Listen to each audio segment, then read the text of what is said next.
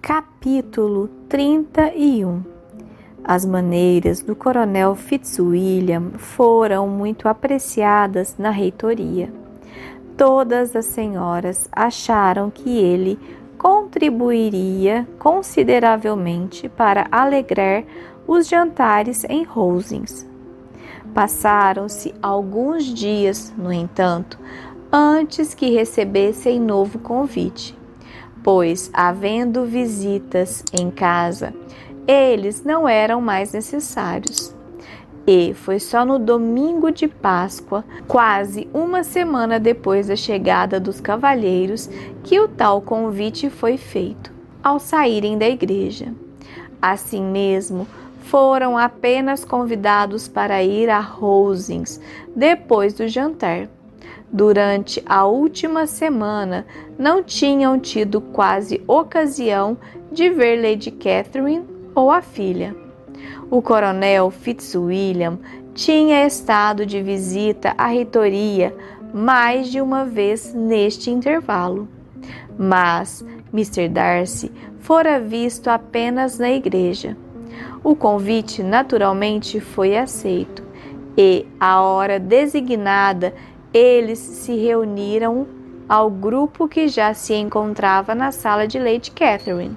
Esta os recebeu amavelmente, mas era evidente que a companhia daquela gente não era nem de longe tão aceitável agora como nos dias em que não havia mais ninguém lá. Lady Catherine era toda atenção com os sobrinhos e falava com eles, especialmente com Darcy, muito mais do que com qualquer outra pessoa na sala.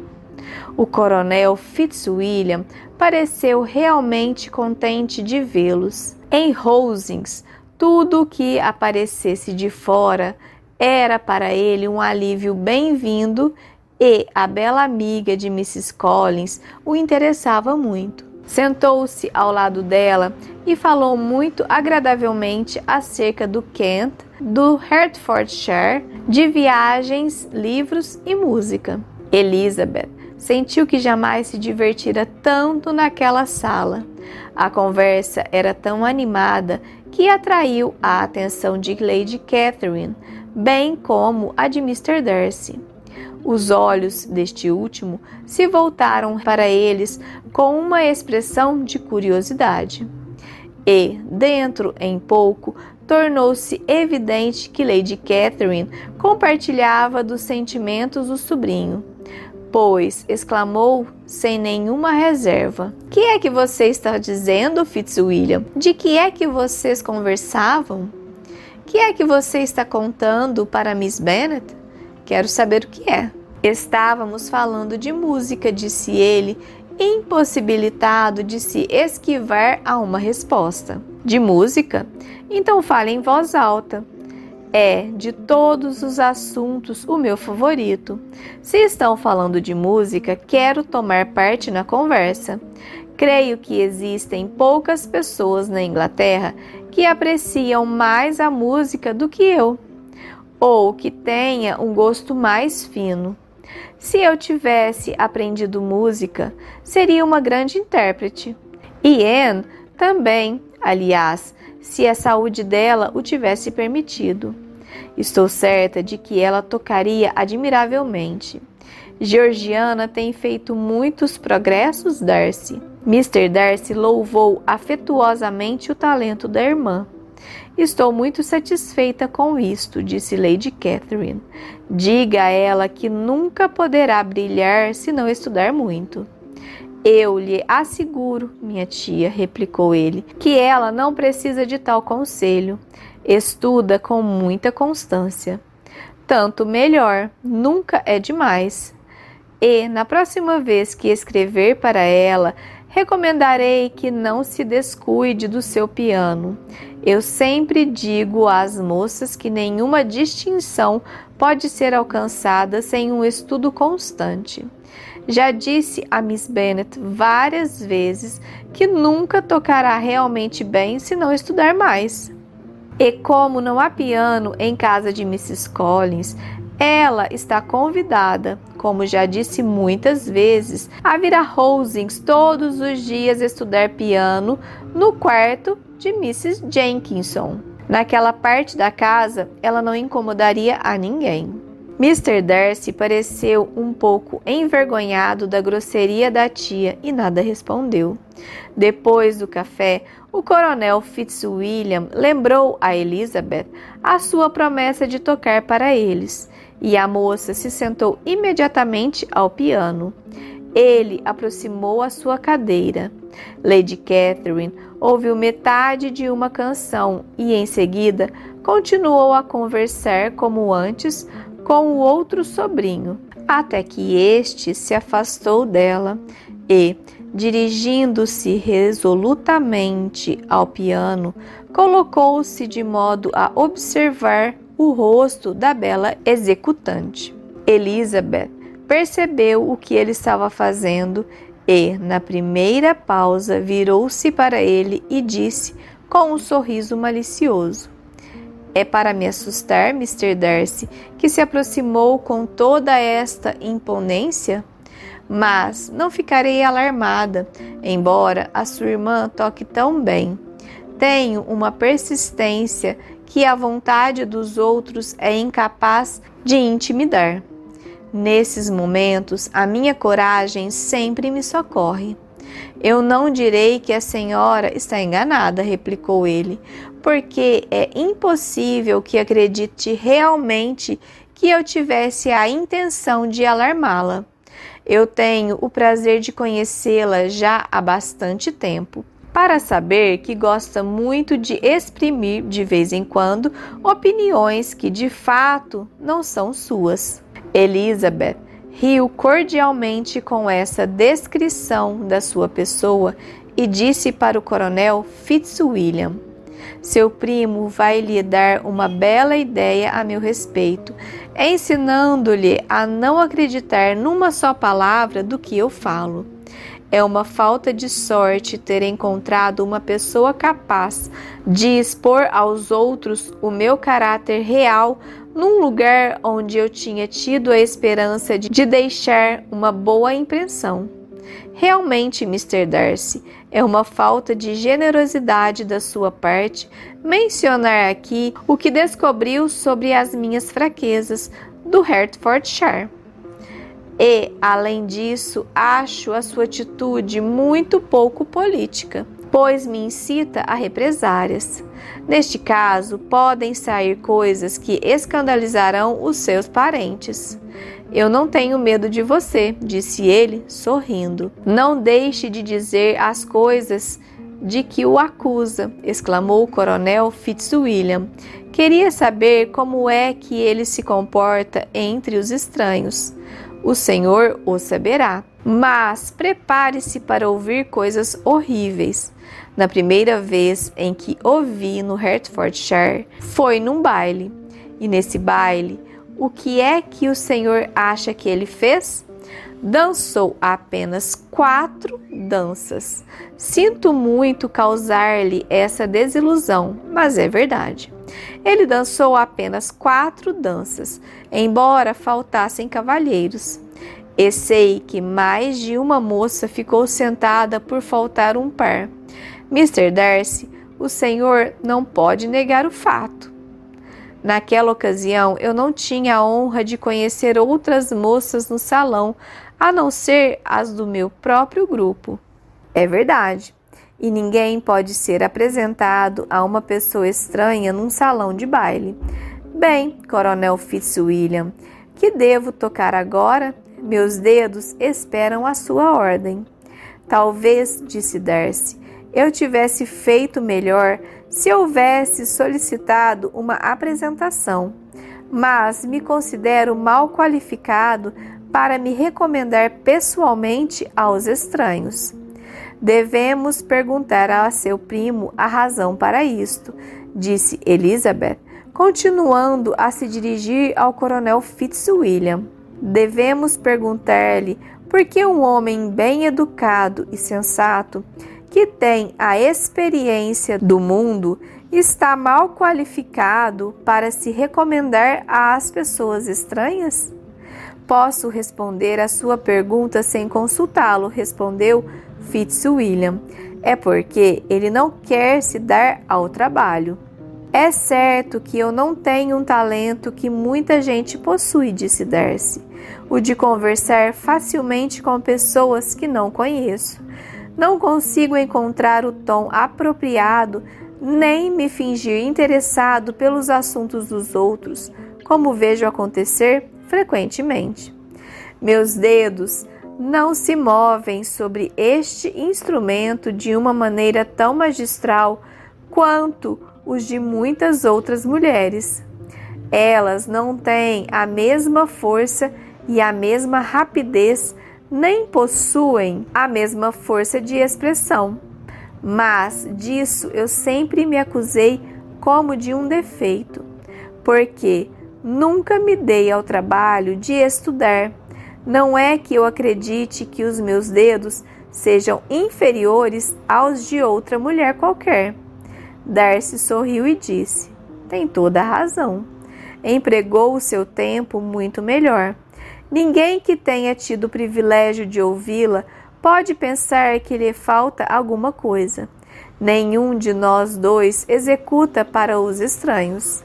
Nesse momento, foram interrompidos por Lady Catherine, que perguntou qual era o assunto da conversa.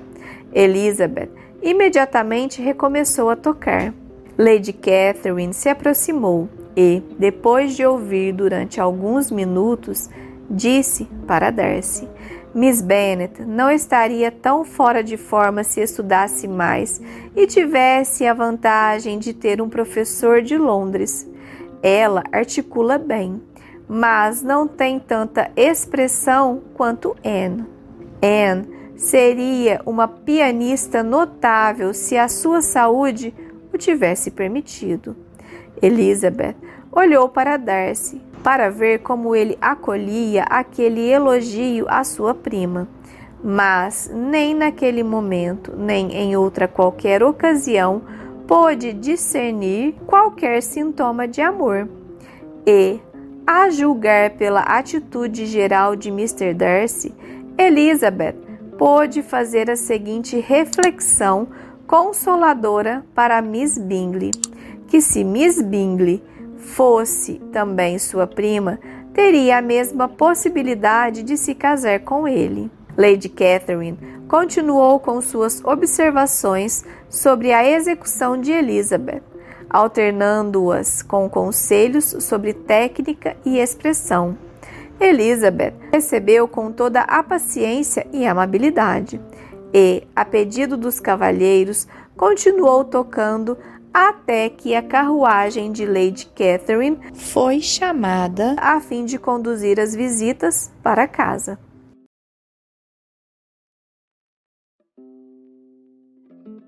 Capítulo 32 No dia seguinte, de manhã, Elizabeth estava sentada sozinha escrevendo para Jane quando a campainha da porta a fez sobressaltar-se. Mrs. Collins e Maria tinham ido fazer compras na aldeia.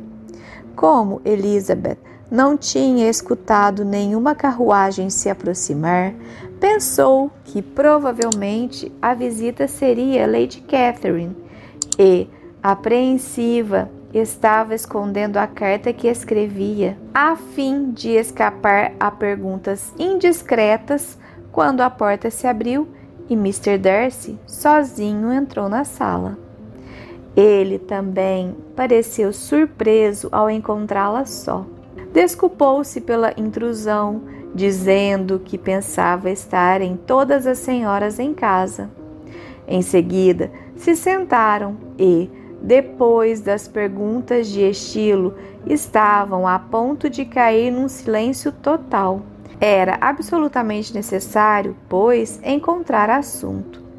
E, nessa emergência, Elizabeth, lembrando-se da última vez em que o vira no Hertfordshire e curiosa de saber o que ele diria para justificar a sua súbita partida, observou: Com que rapidez todos partiram de Netherfield em novembro passado, Mr. Darcy. Deve ter sido uma surpresa muito agradável para Mr. Bingley revê-los todos tão cedo depois da sua partida. Se não me engano, ele saiu no dia anterior, não? Espero que o tenha deixado bem, a ele e às irmãs, agora quando deixou Londres. Perfeitamente, obrigado. Elizabeth compreendeu que não receberia outra resposta e, depois de uma curta pausa, acrescentou: Se não me engano, ouvi dizer que Mr. Bingley não tenciona voltar mais a Netherfield.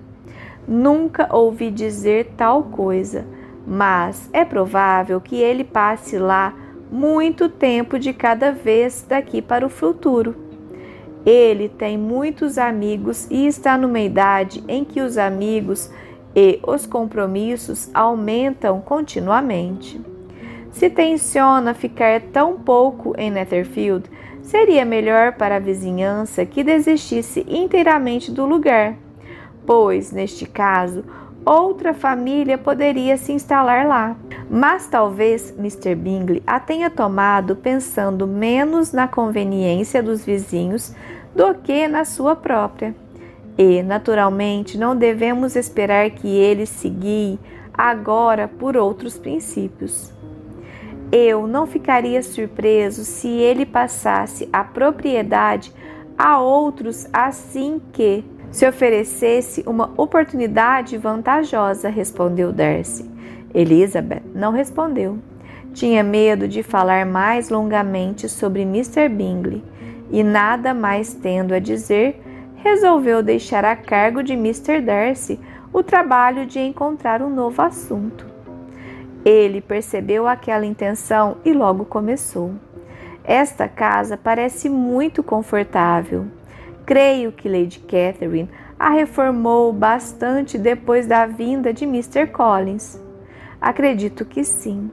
E estou certa de que ela não poderia ter dispensado a sua bondade a uma pessoa mais reconhecida. Mr. Collins parece ter tido muita sorte na escolha da esposa. Realmente, seus amigos têm motivos para satisfação pois ele encontrou uma das poucas mulheres sensatas que o teriam aceito, e, tendo-o aceito, capaz de torná-lo feliz. A minha amiga é muito compreensiva e, embora eu não considere o seu casamento com Mr. Collins o seu ato mais ajuizado, reconheço, no entanto, que ela parece perfeitamente feliz e, considerando as coisas com prudência, parece de fato que ela fez um bom casamento. Deve ser certamente muito agradável para ela ter a casa a uma distância relativamente tão curta da família e dos amigos. O Senhor chama isto uma distância curta? São quase 50 milhas. Eu que são 50 milhas numa boa estrada, pouco mais do que meio dia de viagem, considero uma distância fácil. Nunca consideraria a distância como uma das vantagens do casamento, exclamou Elizabeth. Eu jamais teria dito que Mrs. Collins está instalada perto da família. É uma prova da sua afeição pelo Hertfordshire. Qualquer lugar que não se encontre nas proximidades de Longbourn deve lhe parecer longínquo. Enquanto falava, havia nele uma espécie de sorriso que Elizabeth julgou compreender. Ele devia supor que ela estava pensando em Jane e enrubesceu ao responder. Não quero dizer com isto que uma mulher não deva morar um pouco longe da família. O longe e o perto são relativos e dependem de várias circunstâncias. Quando existe fortuna e as despesas de viagem são pouco importantes, as distâncias não têm inconveniência, mas este não é o caso aqui. Mr. e Mrs. Collins têm um rendimento que lhes permite uma vida confortável, porém, não é suficiente para viagens frequentes. Estou persuadida de que minha amiga só se consideraria perto da família se morasse na metade da atual distância. Mr. Darcy aproximou um pouco a sua cadeira e disse: Mas a senhora não tem direito de ser tão bairrista. A senhora não pode ter morado sempre em Longbourn. Elizabeth olhou para ele, surpresa. Mr. Darcy pareceu mudar de ideia, recuou a cadeira, tomou um jornal em cima da mesa e, percorrendo-o, disse num tom mais frio: Agrada-lhe o Kent? Seguiu-se um curto diálogo sobre o condado calmo e conciso de ambas as partes, que a chegada de Charlotte e da irmã, um pouco depois, veio interromper. O tete a tete pareceu surpreendê-las. Mr. Darcy relatou o engano que ocasionara a sua intrusão e, depois de ficar sentado mais alguns minutos sem dizer quase nada, foi-se embora. Qual pode ser a significação dessa visita? disse Charlotte depois que ele partiu. Minha cara Elisa, ele deve estar apaixonado por você sem o que nunca nos teria visitado dessa forma tão cerimoniosa. Mas quando Elizabeth contou que ele ficara em silêncio e a hipótese não pareceu muito plausível, mesmo para Charlotte, que a desejava. E, depois de várias conjecturas, supuseram afinal que a visita era devido apenas à dificuldade de encontrar ocupação, coisa que naquela época do ano não era nada de estranhar. Todos os jogos em campo aberto estavam fora de questão. Dentro da casa havia Lady Catherine, livros e uma mesa de bilhar.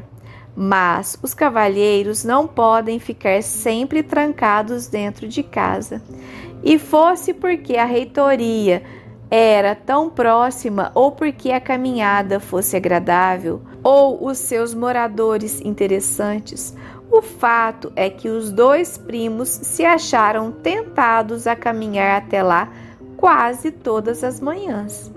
Chegavam em horas diferentes, horas juntos, outras vezes separados e, de vez em quando, acompanhados pela tia.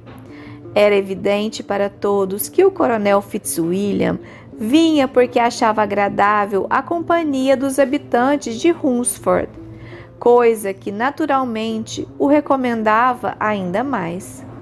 E a satisfação que Elizabeth experimentava ao vê-lo, bem como aquela com a qual recebia a sua evidente admiração, lembrava-lhe o antigo favorito George Wickham. E, embora ao compará-los, visse que havia menos doçura cativante nas maneiras do coronel Fitzwilliam, acreditava que ele fosse dos dois o mais culto. Era mais difícil compreender por que Mr. Darcy vinha tão frequentemente à reitoria. Não podia ser pela companhia, pois ele ficava a maior parte do tempo calado, às vezes durante dez minutos seguidos, e, quando falava, parecia fazê-lo mais pela dura obrigação de ser polido do que por prazer. Raramente parecia ficar de fato animado. Mrs. Collins não sabia o que fazer com ele. E o fato de o coronel Fitzwilliam caçoar ocasionalmente da casmurrice do primo provava que ele havia mudado. O pouco que Charlotte sabia a respeito de Mr. Darcy não era suficiente para que compreendesse por si este fato. Teria ficado satisfeita se descobrisse que esta mudança era o efeito do amor. e o objeto daquele amor a sua amiga Elisa. Portanto, se dispôs seriamente a encontrar a causa daquela mudança. Observava-o todas as vezes que o encontrava em Rosings ou quando ele vinha a Hunsford, mas sem grande sucesso. Ele, de certo, olhava bastante para a sua amiga, mas a expressão daquele olhar era duvidosa. Era um olhar sério, fixo, e Charlotte perguntava-se muitas vezes se havia realmente nele alguma admiração. Outras vezes parecia-lhe apenas um olhar distraído. Uma ou duas vezes sugerira a Elizabeth a possibilidade de Mr. Darcy se achar interessado por ela, mas esta sempre ria de semelhante ideia e Mrs. Collins achou que era melhor não despertar esperanças que pudessem acabar em desapontamento, pois, na sua opinião, toda a relutância da amiga se desvaneceria no momento em que o supusesse em seu poder. Nos planos afetuosos que às vezes fazia para Elizabeth, pensava em casá-la com o coronel Fitzwilliam ele era, sem comparação, o mais agradável dos dois.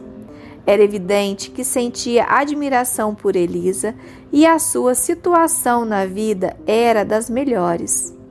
Mas, para contrabalançar as suas vantagens, Mr. Darcy tinha uma influência considerável na igreja e seu primo não podia ter nenhuma.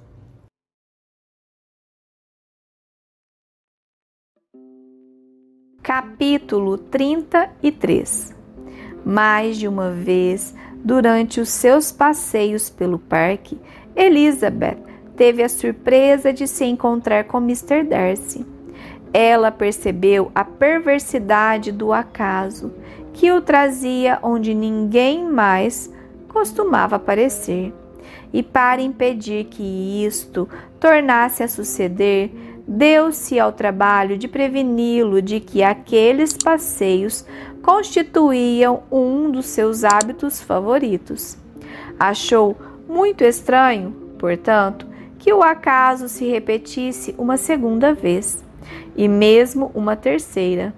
Parecia o efeito de uma vontade maléfica, ou então de uma voluntária mortificação pois nessas ocasiões Mr. Darcy não se limitava a fazer simples pergunta de cortesia. E depois de uma pausa, voltava sobre os seus passos e a acompanhava. Ele pouco falava, e Elizabeth não se dava ao trabalho de ouvi-lo com muita atenção. Mas da terceira vez, Mr. Darcy lhe fez umas perguntas estranhas e desconexas sobre o prazer de estar em Hunsford, o gosto que ela parecia encontrar naqueles passeios solitários e a opinião de Elizabeth sobre a felicidade do casal Collins, e disse também que, por falar em Rosings, e já que parecia que ela compreendia bem aquela casa, esperava que quando ela voltasse novamente para o Kent, fosse residir lá também. Era isto que as suas palavras pareciam subentender. Estaria ele pensando no coronel Fitzwilliam? Elizabeth pensou que, se aquilo fosse uma indireta, seria esse o sentido mais provável. Ficou um pouco perturbada e deu graças a Deus porque naquele instante estavam se aproximando do portão da reitoria.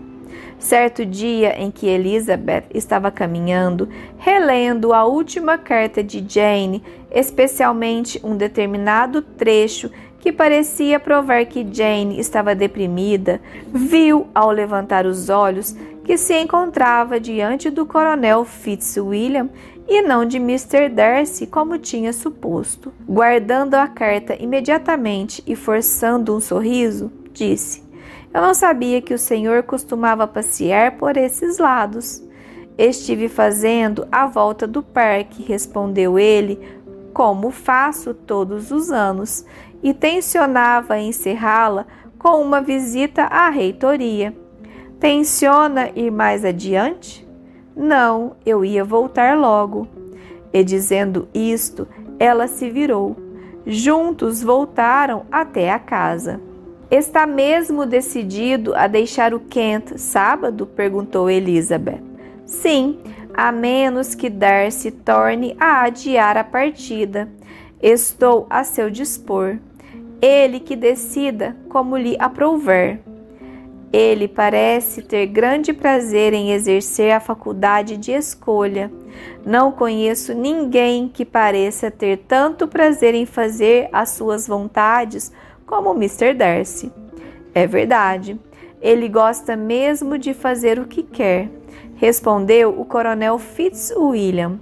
Mas todos nós gostamos, somente que ele tem, em geral, mais meios de realizar os seus desejos do que o comum dos homens. Falo com sinceridade. Como filho caçula, tenho que estar preparado para o sacrifício e a obediência. Na minha opinião, o filho mais moço de um nobre pouco sabe a respeito dessas virtudes. Agora, fale seriamente. Que é que o Senhor sabe a respeito do sacrifício e da obediência? Quando foi impedido por falta de dinheiro de se locomover livremente ou de obter as coisas que desejava?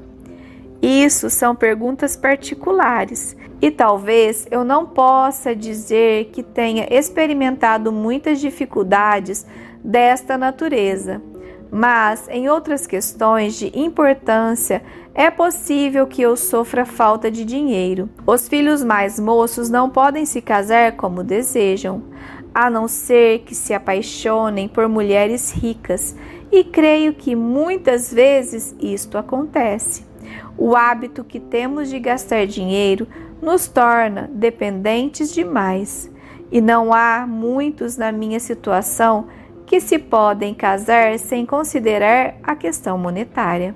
Será uma indireta para mim? pensou Elizabeth, e a ideia fê-la enrubescer. Mas, dominando-se, disse num tom alegre: E diga-me, qual é o preço usual para o filho mais moço de um nobre? A não ser que o irmão mais velho seja muito doente, não creio que possam exigir além de 50 mil libras. Ele respondeu no mesmo tom e o assunto morreu. Para interromper um silêncio que poderia fazer crer o coronel que ela se sentira afetada pelo que acabavam de dizer, Elizabeth disse pouco depois. Imagino que o seu primo deve tê-lo trazido consigo com o intuito principal de ter alguém à disposição. Não sei por que ele não se casa teria desse modo uma pessoa sempre à disposição. Mas talvez a irmã dele preencha esses requisitos no momento. E, como ela se encontra sob os seus cuidados exclusivos, ele pode fazer com ela o que quiser. Não, disse o coronel Fitzwilliam. Esta é uma vantagem que ele tem que compartilhar comigo. Exerço juntamente com ele a tutela de Miss Darcy. Ah, sim? Diga-me, que espécie de tutores são os senhores? A sua tutelada lhes dá muito trabalho? As moças nessa idade são às vezes difíceis de governar, e, se ela possui o verdadeiro espírito dos Darcy, deve ser voluntariosa. Enquanto falava, Elizabeth via que o coronel a olhava sério e pela maneira com que ele perguntou pouco depois por que é que ela supunha que Miss Darcy lhe pudesse causar preocupações, ficou convencida de que tinha chegado próximo à verdade. Elizabeth respondeu diretamente: Não precisa se assustar. Nunca ouvi nada de mal a respeito dela. Eu ouvi dizer até que ela é uma das pessoas mais tratáveis do mundo. Duas senhoras minhas conhecidas gostam muito dela, Mrs. Hurst e Miss Bingley. Penso que já ouviu o senhor dizer que também as conhece. Conheço-as um pouco. O irmão delas é um cavalheiro muito agradável e bem educado. É um grande amigo de Darcy. Oh, sim, disse Elizabeth secamente. Mr. Darcy é muito atencioso para com Mr. Bingley. Tem um cuidado realmente prodigioso com ele. Sim, acredito realmente que Darcy cuide de certas coisas dele, que na verdade precisam de cuidados por um fato que ele citou durante a nossa viagem para cá, tenho razões para pensar que Bingley deve muita coisa a Darcy, mas tenho de desculpar-me com ele, pois não tenho o direito de pensar que Bingley seja a pessoa a que se refere a história. É uma simples conjectura. Qual é essa história?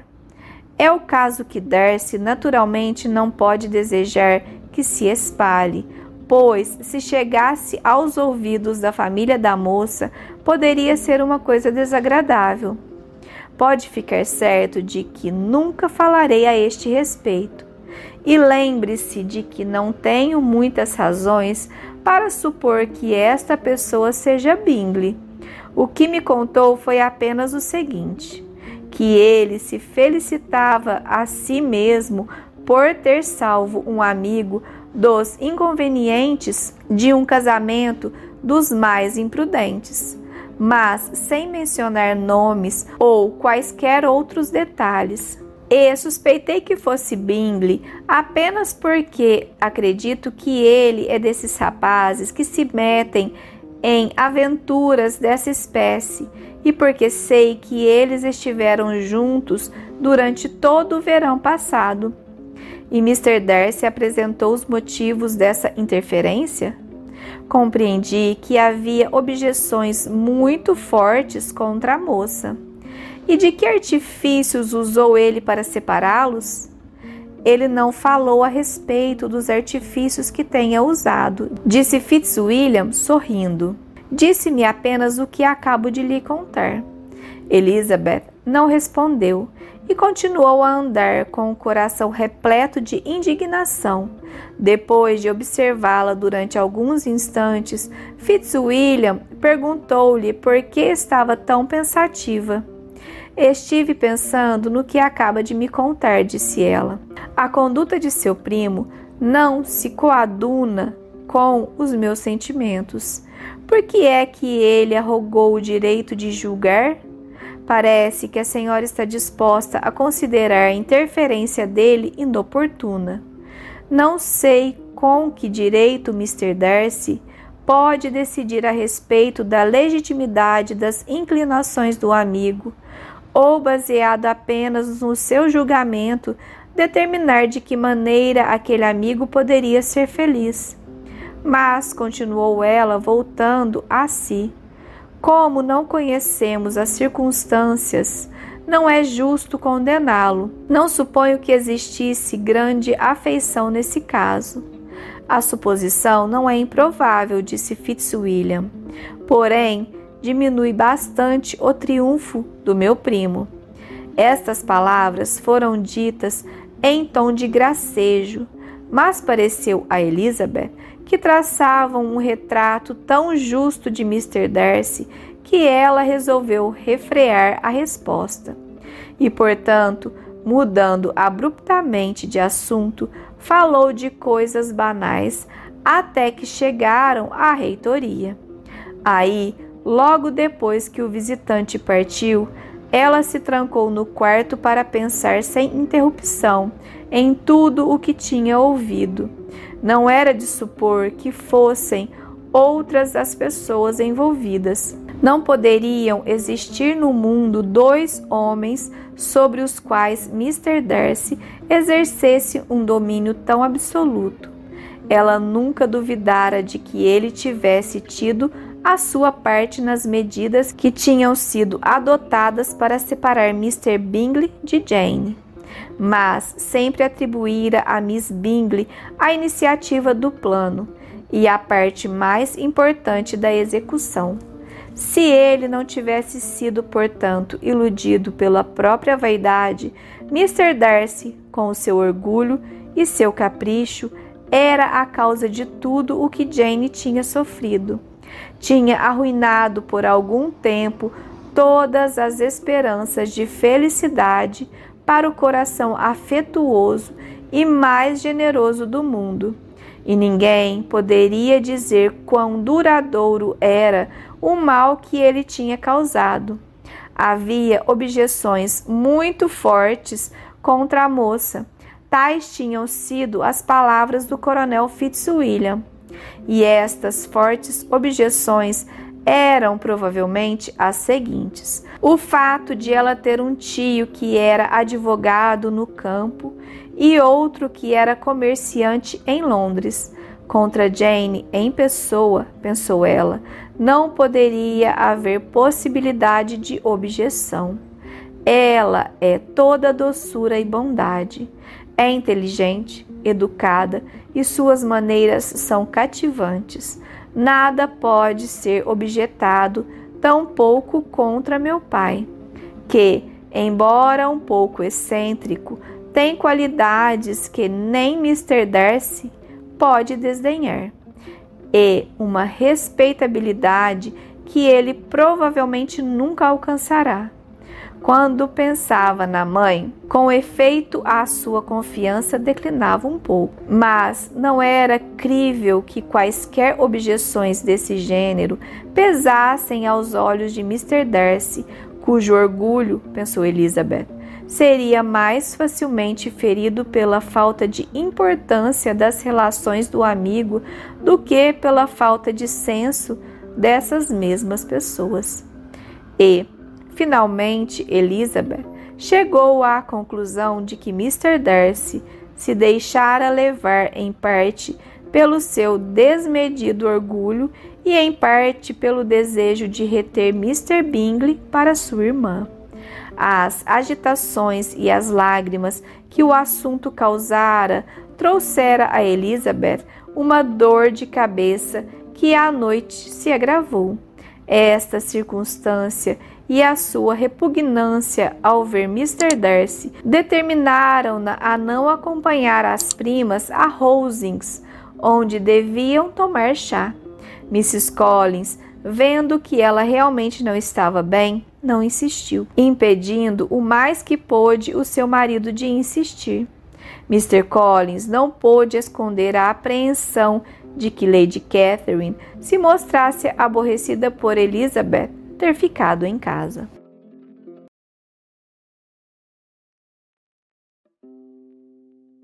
Capítulo 34 Depois que os amigos partiram, Elizabeth, como se tensionasse exasperar-se o mais que podia contra Mr. Darcy, escolheu como ocupação a leitura de todas as cartas que Jane lhe enviara. Desde que ela Elizabeth estava no Kent, essas cartas não continham nenhuma queixa expressa. Não relembravam acontecimentos passados, nem comunicavam sofrimentos presentes. Mas em todas elas, em quase cada linha, sentia-se a falta daquela animação que sempre caracterizara o estilo de Jane, e que, procedia da serenidade de um espírito tranquilo e bem disposto consigo mesmo e com todos. Elizabeth observou com uma atenção que não tivera durante a primeira leitura cada frase que traía alguma inquietude. Era um consolo pensar que a sua visita a Rosings terminaria daí a dois dias. É outro ainda maior a ideia de que em menos de 15 dias estaria novamente junto de Jane, preparada para contribuir com toda a afeição de que era capaz para o restabelecimento da sua tranquilidade. Não podia pensar na partida de Darcy sem se lembrar de que o primo também iria com ele. Mas o coronel Fitzwilliam dera a entender claramente que não tinha nenhuma intenção e, embora fosse um homem agradável, Elizabeth não estava disposta a ficar triste por sua causa. Decidira ela este ponto quando teve a sua atenção despertada pelo som da campainha da porta. A princípio, ficou um pouco emocionada com a ideia de que pudesse ser o coronel Fitzwilliam e que viesse agora para se informar da sua saúde. Mas esta ideia logo foi banida e a sua emoção foi inteiramente diversa quando viu com imensa surpresa Mr. Darcy entrar na sala. Começou apressadamente a fazer perguntas sobre a saúde dela, atribuindo a visita ao desejo de se tranquilizar. Ela respondeu com fria amabilidade. Darcy ficou sentado durante alguns instantes e depois, levantando-se, pôs a caminhar pela sala. Elizabeth ficou espantada, mas não disse nada. Depois de um silêncio de alguns minutos, aproximou-se agitado e disse: É em vão tenho lutado comigo mesmo, nada consegui. Meus sentimentos não podem ser reprimidos e preciso que me permita dizer-lhe que eu a admiro e a amo ardentemente. O espanto de Elizabeth não teve limites. Olhou fixamente para ele, enrubesceu, duvidou e ficou calada. Mr. Darcy considerou a atitude como um encorajamento e imediatamente fez-lhe a confissão de tudo o que sentia e já desde há muito vinha sentindo. Falou bem, mas através das suas palavras, outros sentimentos, além dos do coração, podiam ser percebidos. E ele não falava com mais eloquência da sua ternura do que do seu orgulho o sentimento da inferioridade de Elizabeth, do rebaixamento que daquele amor constituía os obstáculos de família que a razão sempre opusera à inclinação, foram descritos com um ardor que parecia devido ao seu amor próprio ferido, mas que recomendava muito pouco às suas pretensões. Apesar de sua profunda antipatia, Elizabeth não podia deixar de ficar desvanecida pela afeição de tal homem. E, embora as suas intenções nem por um instante mudassem, a princípio ela teve pena de ser obrigada a lhe infligir uma tal decepção. As palavras seguintes de Mr. Darcy tornaram a provar o seu ressentimento. Encolerizada, perdeu toda a compaixão. Procurou, no entanto, dominar-se para responder com paciência, assim que ele acabasse de falar.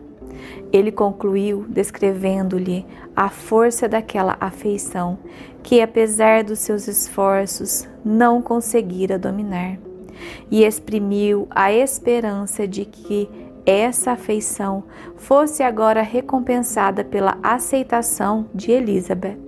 Enquanto Mr. Darcy falava, era evidente para Elizabeth que ele não duvidava de que a resposta fosse favorável.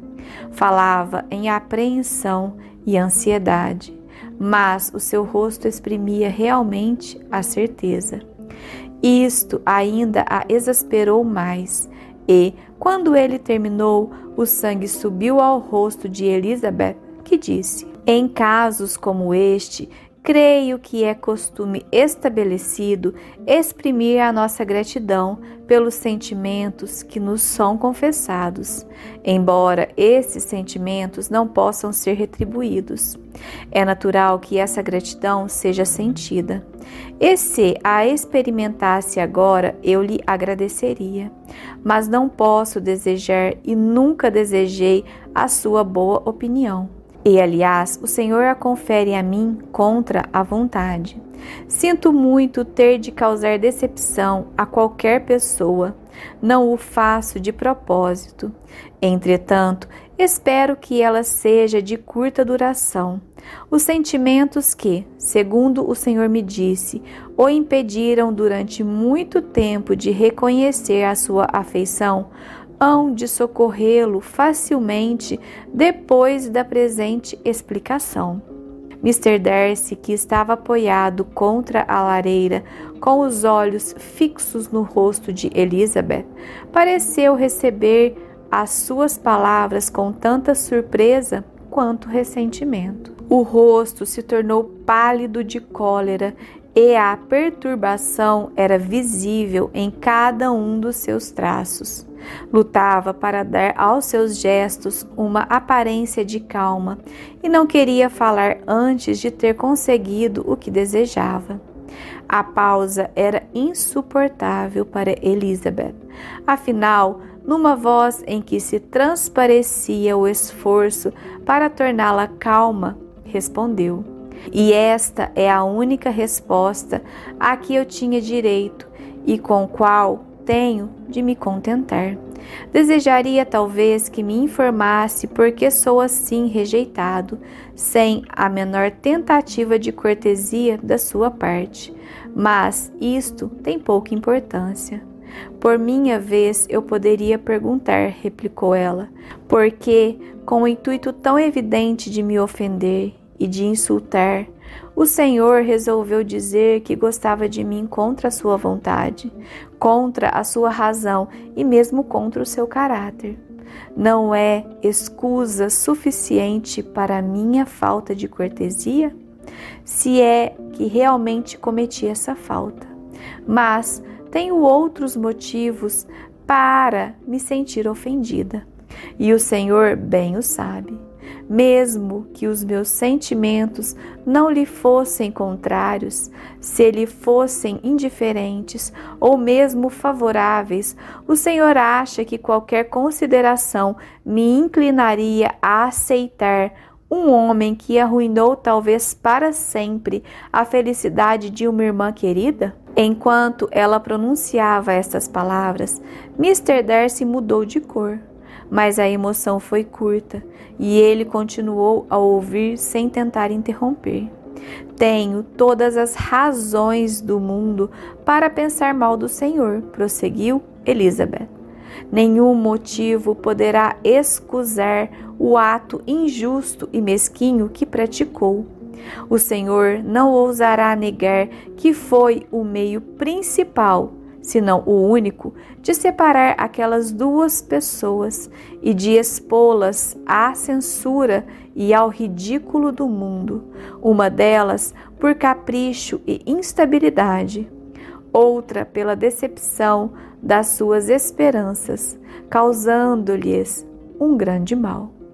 Fez uma pausa e viu, com grande indignação, que ele a ouvia com o ar de quem não sentia o menor remorso. Olhou-a, mesmo com um sorriso de incredulidade afetada. O Senhor pode negar o que fez? repetiu ela. Ele então respondeu com fingida tranquilidade: Não desejo negar que fiz tudo o que pude para separar meu amigo da sua irmã. Tampouco negarei que me alegro desse êxito. Fui mais previdente para com ele do que para comigo próprio. Elizabeth não quis mostrar que compreendeu a observação, mas o sentido não lhe escapou como tampouco foi de natureza a aplacá-la. Mas não é apenas nessa história que se funda a minha antipatia, continuou ela. Muito antes de ela acontecer, eu já tinha opinião formada a seu respeito. A narrativa que já há muitos meses me fez Mr. Wickham me revelou o seu caráter. Que tem o Senhor a dizer sobre este assunto? Que ato imaginário de amizade poderá o Senhor alegar para se justificar? Que falsos motivos poderá inventar para iludir os outros? A senhora parece se interessar extraordinariamente pelas mágoas daquele cavalheiro. Nenhuma pessoa que conheça o seu infortúnio pode deixar de interessar por ele. Seu infortúnio, repetiu Darcy num tom de desprezo. Sim, o seu infortúnio foi realmente grande. E foi o Senhor quem o infligiu, exclamou Elizabeth com energia. Foi o Senhor quem o reduziu ao seu estado atual de pobreza, de comparativa pobreza. O Senhor lhe recusou os direitos que lhe cabiam, as vantagens que lhe tinham sido destinadas, privou-o durante os melhores anos da sua vida da independência a que ele tinha direito e que, aliás, merecia. Tudo o que o Senhor fez e agora ouve o relato do seu infortúnio com desprezo e ironia. Então é esta a opinião que tem de mim, exclamou Darcy, caminhando apressado pela sala. É este o valor que me dá. Agradeço-lhe por se ter explicado tão claramente. Minhas faltas, tais como as descreve, são realmente pesadas. Mas talvez, acrescentou ele, detendo-se e voltando-se para Elizabeth, Talvez essas ofensas pudessem ter sido reveladas se eu não tivesse ferido seu orgulho, confessando-lhe com toda a franqueza os escrúpulos que me impediram durante tanto tempo de tomar uma resolução. Eu poderia ter evitado as suas amargas acusações se me tivesse mostrado mais hábil, escondendo-lhe as minhas lutas e fazendo crer que era movido por uma inclinação a que nada se opunha, nem a razão, nem a reflexão, nem qualquer outro motivo, mas odeio toda espécie de fingimento. Tampouco me envergonham os sentimentos que lhe exprimi. São naturais e justos. Pode exigir de mim que me felicite pela inferioridade social dos seus parentes? Ou que me alegre com a esperança de me relacionar com pessoas de condição inferior à minha? Elizabeth sentia sua cólera crescer de momento a momento. Apesar disso, falou com toda a calma. O senhor está enganado, Mr. Darcy. A sua atitude pouco cavalheiresca apenas me poupou o desgosto de recusar o seu pedido se ele tivesse sido feito de outra forma. Elizabeth percebeu que ele se sobressaltava ao ouvir estas palavras, mas Mr. Darcy nada disse e ela prosseguiu. Eu o teria recusado de qualquer forma. Nada me poderia ter persuadido a aceitar a sua mão. Novamente, seu espanto foi evidente. Mr. Darcy olhou para Elizabeth com incredulidade e mortificação. Ela continuou: Posso dizer que desde o princípio, desde quase o primeiro instante em que o conheci, as suas maneiras me convenceram de que era um homem arrogante, pretensioso e de que tinha a maior indiferença pelos sentimentos dos outros. Esta impressão foi tão profunda que constituiu, por assim dizer, o alicerce sobre o qual os acontecimentos subsequentes elevaram uma indestrutível antipatia. E talvez menos de um mês depois de conhecê-lo, estava convencida de que o Senhor seria o último homem no mundo com o qual eu me casaria. Não precisa acrescentar mais nada, disse Darcy. Compreendo perfeitamente os seus sentimentos e nada me resta senão me envergonhar dos meus. Perdoe-me ter tomado o seu precioso tempo e aceite os meus mais sinceros votos de felicidade. E dizendo estas palavras, saiu apressadamente da sala, e depois de alguns instantes, Elizabeth o ouviu abrir a porta da frente e sair. O tumulto das ideias lhe era tão doloroso que, incapaz de recuperar o equilíbrio, ela se deixou cair sobre uma cadeira e chorou durante meia hora sem cessar. A sua surpresa aumentava cada vez que recordava o que se tinha passado. Recebera uma proposta de casamento de Mr. Darcy. Há vários meses ele estava apaixonado por ela. Amava tanto que desejava desposá-la, apesar de todas as objeções que tinham feito com que ele impedisse o casamento do amigo.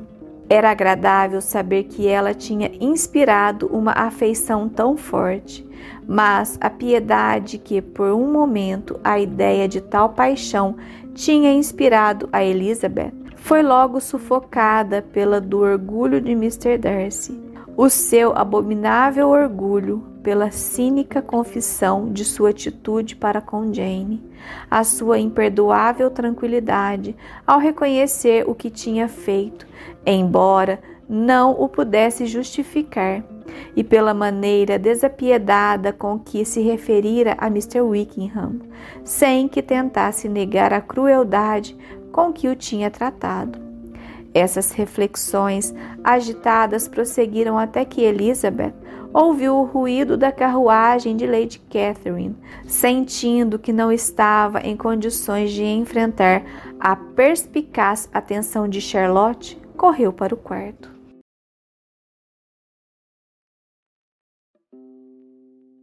Capítulo 35 Na manhã seguinte, ao despertar, Elizabeth encontrou no espírito os mesmos problemas que debatera na véspera até adormecer. Ainda não voltara a si da surpresa. Era impossível pensar em outro assunto, incapaz de encontrar uma ocupação que a distraísse. Resolveu logo depois da primeira refeição, fazer um pouco de exercício ao ar livre. Estava se encaminhando para o seu lugar favorito quando a lembrança do que Mr. Darcy costumava aparecer lá a deteve. E, em vez de entrar no parque, tomou a vereda que a bordejava. A cerca do parque limitava a estrada de um lado e pouco depois ela passou por um dos portões. Depois de andar duas ou três vezes naquela parte do caminho, sentiu-se tentada pela beleza da manhã a parar nos portões e contemplar o parque.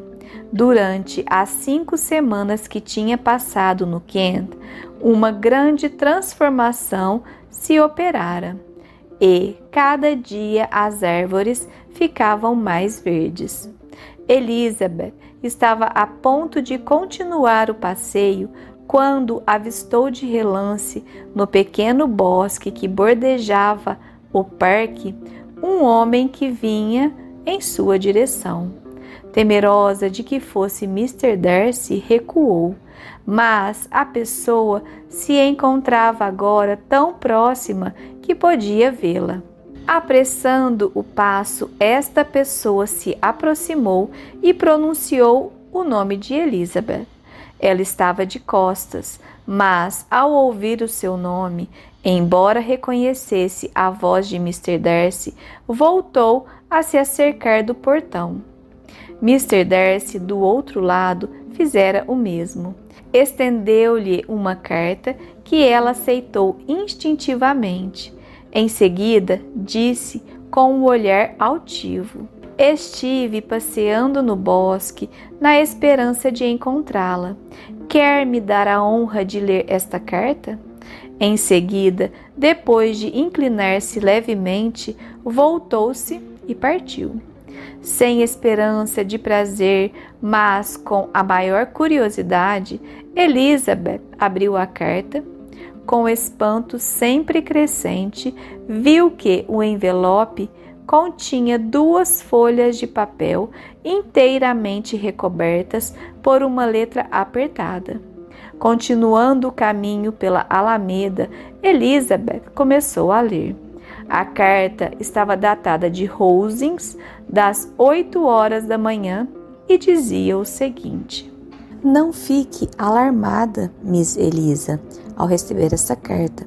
pela apresentação de que ela contenha a repetição daqueles sentimentos ou a renovação daquelas propostas que ontem à noite tanto lhe repugnaram.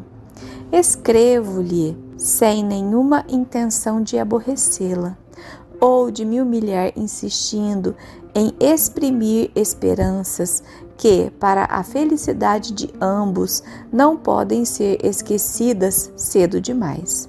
E o esforço da minha parte ao escrever esta carta e o seu em percorrê-la teria sido poupado se o meu caráter não exigisse que ela fosse escrita e lida. É preciso, pois, que me perdoe a liberdade com que exijo a sua atenção.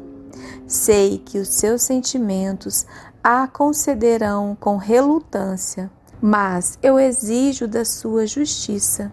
Duas foram as acusações que me fez ontem à noite, de natureza muito diferente e de importância igualmente desigual. A primeira foi que eu tinha separado Bingley da sua irmã, indiferente aos sentimentos de ambos, e a outra de ter arruinado a possibilidade imediata e as probabilidades futuras de Mr. Wickham, ferindo vários direitos, desafiando a honra e a humanidade. Ter repudiado voluntária e gratuitamente o companheiro da minha infância, o favorito declarado de meu pai, um rapaz que dependia exclusivamente da nossa proteção e a quem esta fora prometida seria uma perversidade mais grave do que a separação de duas pessoas cuja afeição, embora real, não poderia ter crescido excessivamente no espaço das poucas semanas que estiveram juntas. Espero estar a salvo para o futuro da severidade das censuras que me foram feitas com tanta veemência a respeito destes dois casos, depois de ter lido a seguinte explicação dos meus atos e dos seus motivos. Se durante esta explanação eu me encontrar na necessidade de exprimir sentimentos que possam ser ofensivos aos seus, posso dizer apenas que isto me entristece sinceramente. A necessidade de expô-los deve ser obedecida e quaisquer outras desculpas serão supérfluas. Pouco depois da minha chegada ao Hertfordshire, percebi juntamente com outras pessoas, que Bingley preferia a sua irmã mais velha a qualquer outra moça da região. Mas foi só por ocasião do baile de Netherfield que fiquei pela primeira vez apreensivo de que ele se apaixonasse seriamente. Muitas vezes antes eu já o tinha visto apaixonado.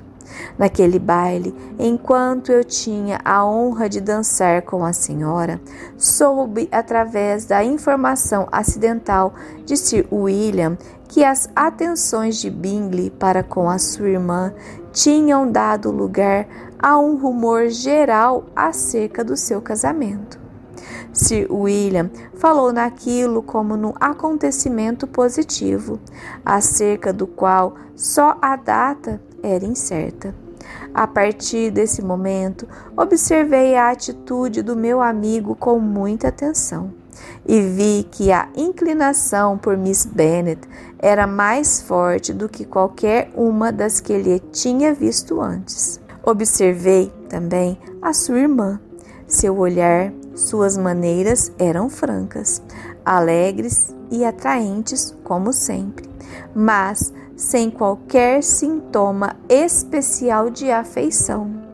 E a partir desta noite fiquei convencido de que, embora ela aceitasse as atenções de Bingley com prazer, não as provocara porque participasse do mesmo sentimento. Quanto a este ponto, se a senhora não se enganou, enganei-me eu. Como conhece melhor a sua irmã, a última hipótese pode ser mais provável. Se este é o caso, se este erro me levou a infligir um desgosto à sua irmã, o seu ressentimento é compreensível.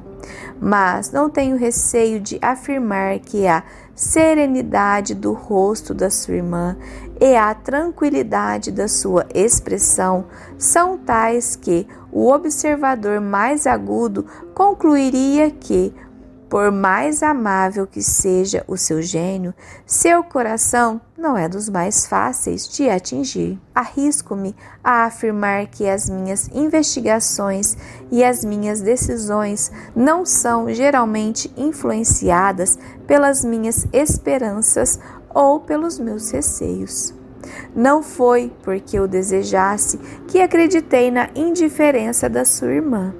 Foi porque cheguei à convicção imparcial e ela é tão sincera quanto o meu desejo. Minhas objeções contra aquele casamento não foram apenas as que lhe descrevi ontem à noite e que, no meu próprio caso, exigiram toda a força da paixão para serem vencidas. A desigualdade social não seria um mal tão grande para o meu amigo quanto para mim. Mas existiam outras causas para minha resistência, causas que, embora ainda existentes e existentes do mesmo modo, eu tentara esquecer porque não as via de maneira imediata diante mim. Essas causas precisam ser ditas, embora sumariamente.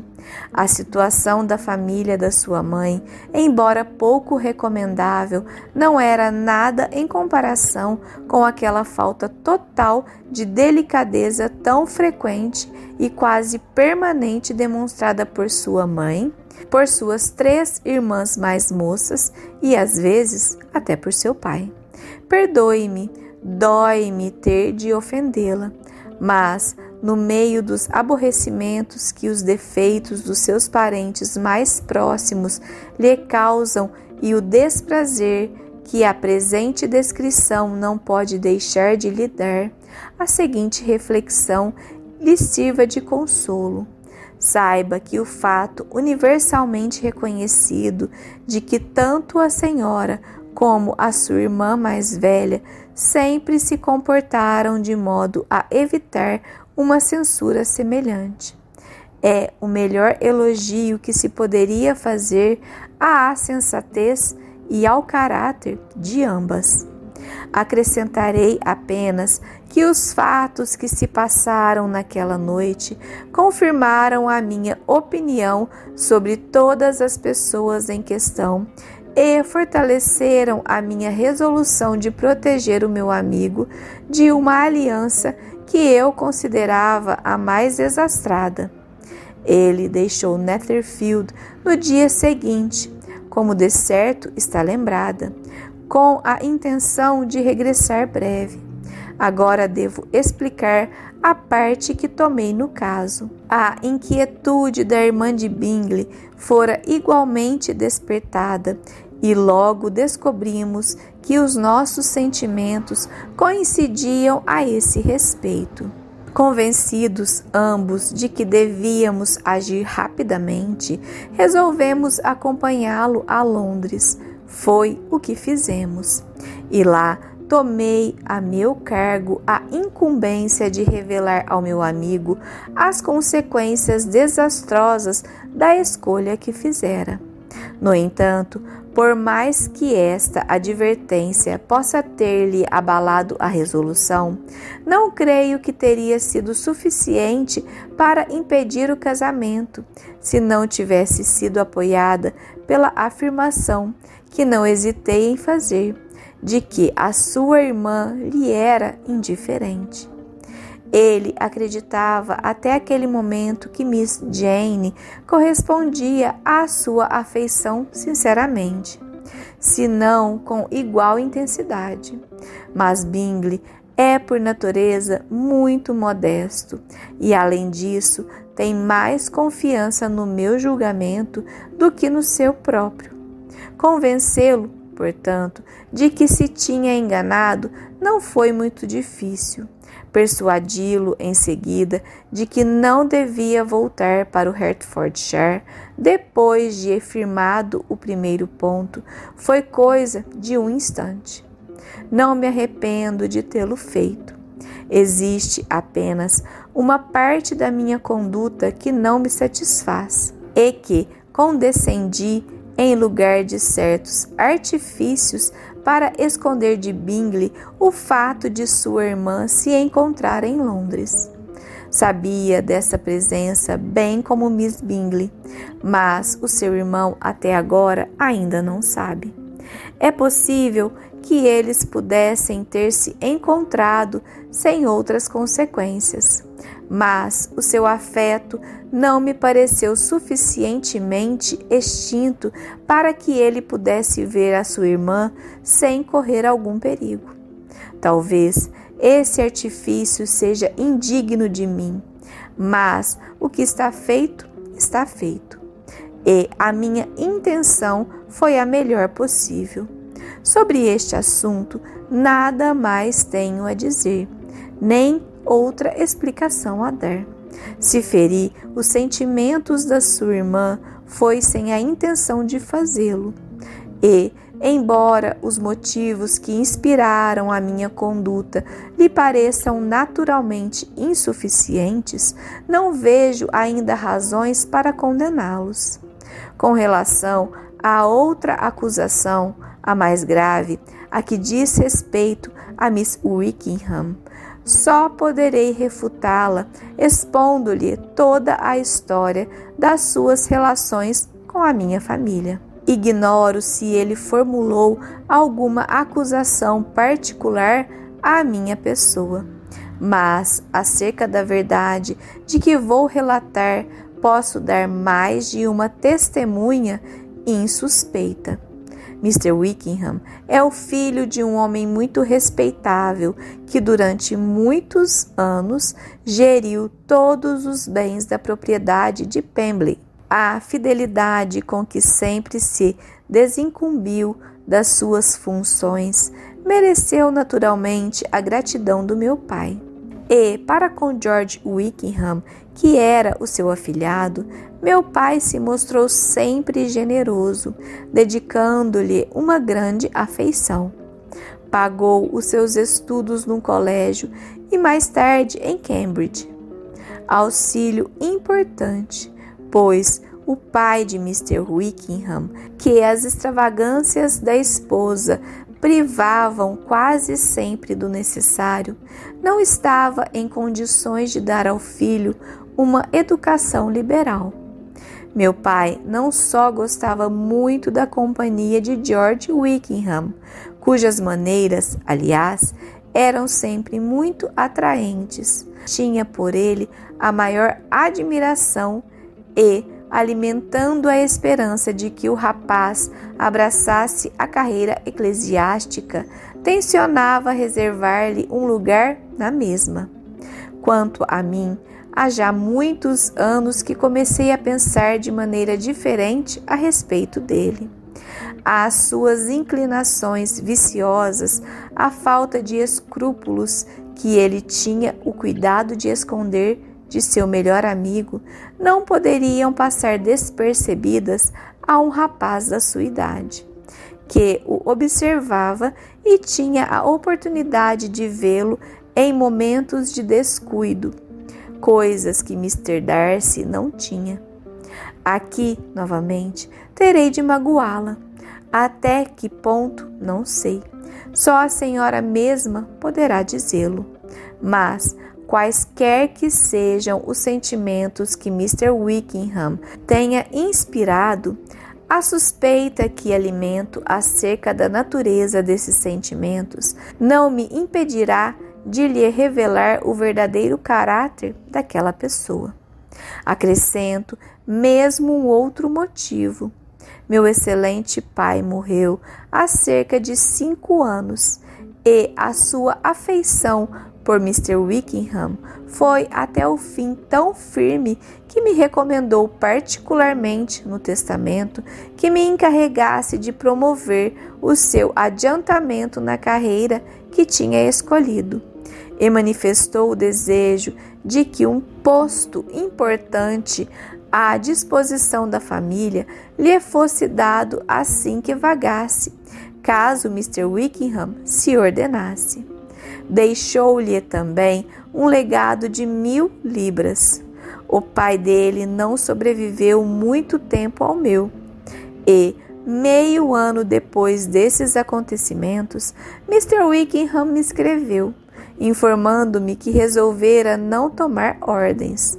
Dizia-me também que esperava que eu não achasse despropositado o desejo de uma compensação pecuniária mais imediata, em lugar do posto do qual não poderia agora se beneficiar. Acrescentou que tinha intenção de estudar direito e que eu devia compreender que os juros de mil libras não eram suficientes para o seu sustento e os seus estudos. Apesar do meu desejo de acreditar na sinceridade dele, não o conseguia. Mas, de qualquer modo, mostrei-me perfeitamente disposto a aceder à sua proposta. Eu sabia que Mr. Wickham não devia ser pastor o negócio foi, portanto, logo arranjado. Ele desistiu de toda proteção relativa à sua entrada na igreja, mesmo se estivesse algum dia em situação de recebê-la, e aceitou em troca a quantia de três mil libras. Todas as nossas relações a partir dessa época ficaram interrompidas. O que eu sabia a respeito dele era suficiente para não o desejar como amigo. E, portanto, eu não o convidava para vir a Pembley, nem andava em companhia dele na cidade. Creio que durante esse tempo ele ficou em Londres, mas o seu estudo de direito foi um mero pretexto. Livre agora de toda obrigação, ele levava uma vida de dissipação. Durante três anos, pouco ouvi falar nele. Mas, ao falecer a pessoa que ocupava o posto que outrora lhe fora destinado, ele tornou a escrever, solicitando a sua apresentação para o dito lugar. Sua atual situação, dizia ele, e eu não tive dificuldade em acreditá-lo, era extremamente precária. Descobrira que o estudo de direito era pouco proveitoso e estava agora absolutamente resolvido a tomar ordens se eu o apresentasse para o posto em questão, coisa de que ele não duvidava, pois estava informado de que não havia outro pretendente e eu não poderia ter esquecido as intenções do meu venerado pai. Creio que não há de me censurar por lhe ter recusado aquela pretensão e rejeitado todas as novas tentativas no mesmo sentido. O ressentimento que ele manifestou foi muito violento, dada a situação precária em que se encontrava, e, sem dúvida, os insultos de que me cobriu ao falar a meu respeito com outras pessoas, foram tão violentas quanto as recriminações que me dirigiu. Depois desse período, todas as relações de mera formalidade foram cortadas. Como ele viveu, não sei. Mas no último verão tornou a aparecer no meu caminho de forma mais desagradável possível. Devo agora mencionar certas circunstâncias que eu mesmo desejaria esquecer e que só uma obrigação tão forte quanto a atual me poderia induzir a relatar para qualquer outra pessoa. Depois de ter dito isto, confio inteiramente na sua descrição. Minha irmã, que é dez anos mais moça do que eu, foi deixada em tutela ao sobrinho de minha mãe, Coronel Fitzwilliam, e a mim próprio. Há um ano atrás, saiu do colégio e foi morar em Londres em companhia de uma senhora encarregada de superintender a sua educação. E no verão passado foi com aquela senhora para Ramsgate. Mr. Wickham, sem dúvida, propositadamente partiu para o mesmo lugar. Depois se descobriu que havia um entendimento prévio entre ele e Mrs. Young, pessoa a respeito de cujo caráter infelizmente nos enganamos. Graças ao auxílio e conivência desta pessoa, ele se aproximou de Georgiana, em cujo coração, por natureza afetivo, ainda era muito vivida na impressão da bondade com que ele a tratara em criança. Ela se deixou persuadir de que estava apaixonada e consentiu em ser raptada. Como a moça tinha apenas 15 anos, essa loucura é, até certo ponto, excusável. Tenho o consolo de poder acrescentar que soube disto por ela própria. Cheguei a Ramsgate inesperadamente, um ou dois dias antes da projetada fuga. E Georgiana, incapaz de suportar a ideia de desgostar e ofender um irmão que ela considerava quase como um pai, confessou-me tudo. A senhora pode bem imaginar como me senti e como agi.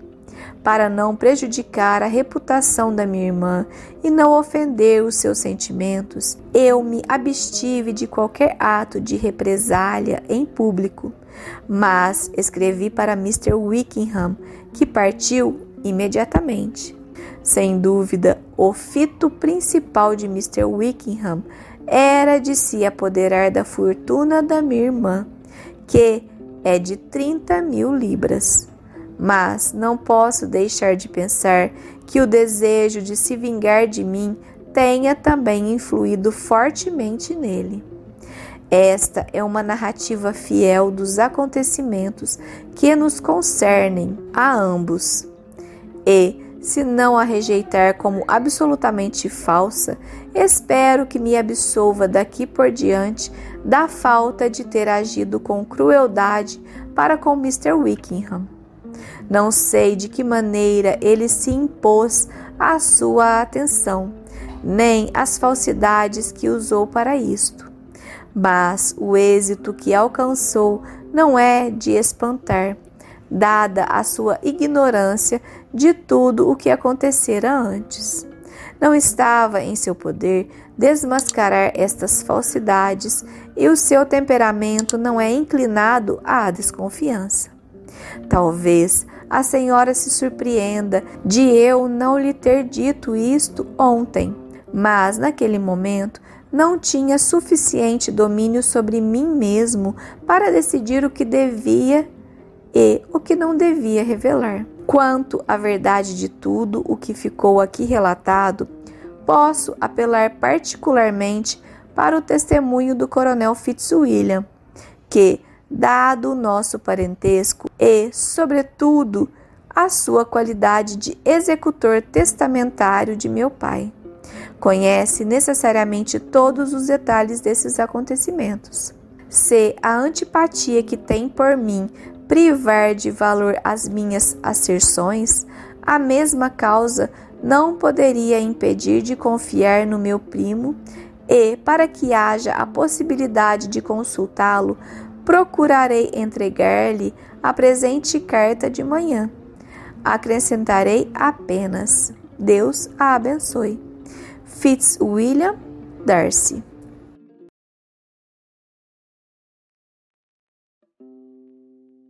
Capítulo 36 Ao receber a carta de Mr. Darcy, Elizabeth não esperava que ela contivesse uma repetição das suas propostas. Por outro lado, não tinha a menor ideia a respeito do conteúdo da carta. É fácil imaginar com quanta avidez ela se inteirou dos termos e quantas emoções contraditórias eles lhe produziram no espírito. Durante a leitura, os seus sentimentos não podiam ser definidos. Primeiro, constatou com assombro que ele acreditava poder se desculpar. Estava persuadida de que um justo pudor o impediria de dar qualquer explicação. Fortemente prevenida contra tudo o que ele pudesse dizer, começou a ler o seu relato do que tinha acontecido em Netherfield. Leu com uma ansiedade que quase a impedia de compreender, a impaciência de saber o que a próxima frase deveria trazer, a incapacitava de aprofundar o sentido daquela que tinha diante dos seus olhos. Elizabeth imediatamente resolveu que era falsa a alegação de Mr. Darcy de que ele acreditara na insensibilidade da sua irmã. As outras objeções contra o casamento a enfureciam de tal forma que aboliam todo o seu desejo de ser justa. As palavras de Darcy não exprimiam nenhum arrependimento. Seu estilo não era de quem se quisesse desculpar. Era arrogante, orgulhoso e insolente. Mas, quando passou para o outro assunto, depois de ter lido com mais atenção o relato de acontecimentos que, se verdadeiros, jogariam por terra toda a sua boa opinião sobre Mr. Wickham, e que, aliás, tinham uma semelhança alarmante com a história de que Mr. Wickham contara a seu próprio respeito. Os seus sentimentos cresceram em intensidade e se tornaram ainda mais difíceis de definir. O assombro, a apreensão e até o horror a oprimiam. Ela se recusava a acreditar naquilo, exclamando repetidamente: deve ser falso, não pode ser. É a maior das mentiras. E, depois de ter percorrido toda a carta, embora não se lembrasse de quase nada que tinha lido nas duas últimas páginas, Elizabeth colocou-as de lado, dizendo a si mesma que nunca mais a leria. Nesse confuso estado de espírito, cheio de pensamentos que não repousavam em coisa alguma, continuou a andar, até que, meio minuto depois, incapaz de resistir ao impulso que se formara nela, tornou a desdobrar a carta e, concentrando o mais que podia a atenção, exigiu de si mesma o esforço mortificante de reler toda a parte que se referia ao Wickham, pesando o sentido de cada frase. A história das suas relações com a família em Pemberley era exatamente a que Wickham lhe tinha contado. E a bondade do falecido Mr. Darcy, embora até então não lhe conhecesse toda a extensão, concordava igualmente com as suas palavras. Até este ponto, as duas narrativas coincidiam. Mas, quando ela chegou ao testamento, a diferença era grande. Ainda tinha frescas na memória as palavras de Wickham. Era impossível, portanto, não sentir que havia uma grosseira duplicidade de um dos lados. E durante algum tempo teve a esperança de que a verdade coincidisse com os seus desejos. Mas, depois de ler e reler com a maior atenção, os detalhes que se seguiam imediatamente à desistência que Wickham fizera de todos os direitos ao posto, recebendo em troca a soma considerável de 3 mil libras, novamente foi forçada a hesitar. Pesou cada circunstância com a maior imparcialidade de que era capaz. Calculou a probabilidade de cada afirmação, tudo sem chegar a um resultado. De ambos os lados havia apenas afirmações. Tornou a ler, mas cada linha provava mais claramente que a história, que a princípio achara impossível interpretar de maneira a tornar a conduta de Mr. Darcy menos infame, podia ser vista sob um aspecto que a inocentava inteiramente. A extravagância e a dissolução que Mr. Darcy não hesitava em atribuir ao caráter de Mr. Wickham aferiam extremamente. E, tantos mais que ela não podia apresentar uma prova de que essas acusações eram injustas. Elizabeth nunca ouvira falar em Wickham antes da sua entrada na milícia do condado de na qual ele se engajara, obedecendo à sugestão de um rapaz que encontrara acidentalmente em Londres. Nada se sabia no Hertfordshire a respeito da sua vida anterior, a não ser o que ele próprio tinha contado. Quanto ao seu caráter real, mesmo que tivesse meios para isto, Elizabeth nunca sentira o desejo de fazer investigações a respeito. A sua figura, a sua voz, os seus modos haviam sido suficientes para que ela lhe atribuísse as virtudes. Procurou se lembrar de algum exemplo de bondade, de algum traço marcante de integridade ou de benevolência que o pudesse salvar dos ataques de Mr. Darcy ou pelo menos de uma virtude que prevalecesse sobre aquilo, que o seu desafeto tinha descrito como sendo ociosidade e vício e em que ela procurava ver apenas uma série de erros casuais. Mas não lhe foi possível encontrar nenhuma lembrança dessa natureza. Podia vê-lo instantaneamente diante de si com todo o encanto das suas maneiras, mas não podia se lembrar de nenhum ato concreto de virtude que merecesse a aprovação geral da sociedade e a consideração que ele desfrutava entre os oficiais. Depois de refletir consideravelmente sobre este ponto, mais uma vez recomeçou a ler. Mas, infelizmente, a história se seguia relativa aos seus desígnios de raptar Miss Darcy. Era confirmada pela conversa havida entre ela própria e o coronel Fitzwilliam na manhã anterior. E, finalmente, Mr. Darcy havia apresentado o testemunho do coronel Fitzwilliam, a fim de que ela pudesse obter a confirmação de cada detalhe da sua versão. Sabia por informação prévia do coronel que ele estava intimamente ligado a todas as circunstâncias da vida do primo e não tinha nenhum motivo para duvidar do seu caráter.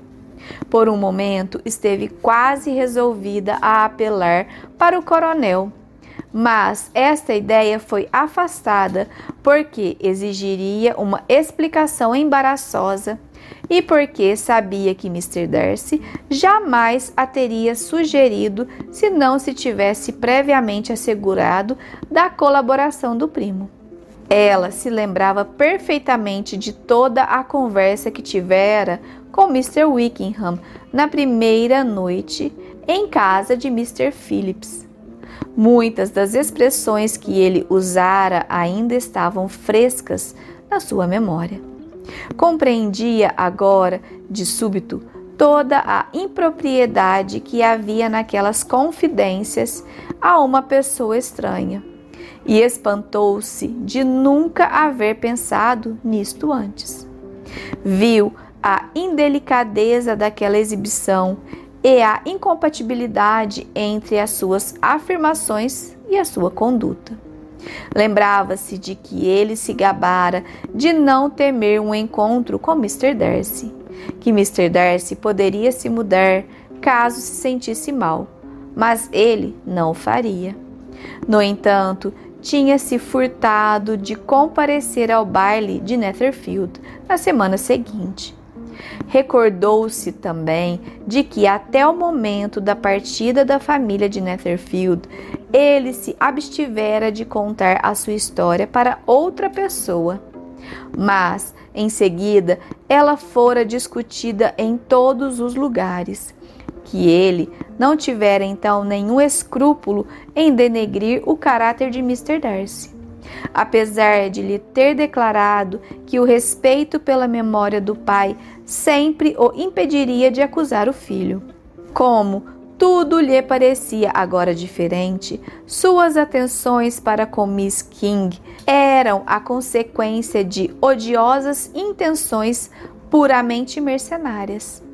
Mas o fato de essa moça possuir apenas uma pequena fortuna não provava a moderação dos desejos do pretendente, mas a avidez de se lançar sobre a primeira oportunidade que lhe aparecesse. Quanto à sua atitude para com ela, Elizabeth, ou ele se enganara a respeito da sua fortuna, ou agira por pura vaidade, encorajando uma preferência que ela tivera à imprudência de revelar. Todos os esforços de Elizabeth para justificá-lo se tornavam cada vez mais fracos. E como uma justificação adicional ao que dissera Mr. Darcy, ela não podia se esquecer do que dissera Mr. Bingley, que, quando questionado por Jane, afirmara a inocência do amigo na questão. As maneiras de Mr. Darcy eram orgulhosas e desagradáveis. Mas, durante todo o curso das suas relações com ele e do contato frequente que ultimamente haviam tido, concedendo-lhe uma espécie de intimidade, nunca presenciara nenhum fato que provasse que ele era inescrupuloso e injusto ou que possuía hábitos irreligiosos ou imorais. Todos os seus amigos o prezavam e até Wickham lhe havia reconhecido qualidades como irmão. Ouvira-o várias vezes falar afetuosamente da sua irmã, o que provava que ele era capaz de sentimentos ternos. Se seus atos fossem tais como Wickham os havia descrito, se houvesse violado tão brutalmente todos os direitos, dificilmente ele os poderia ter ocultado do mundo. E se ele fosse capaz de tamanha injustiça, não se explicaria a sua amizade com um homem tão estimável quanto Mr. Bingley. Elizabeth sentiu uma grande vergonha de si mesma.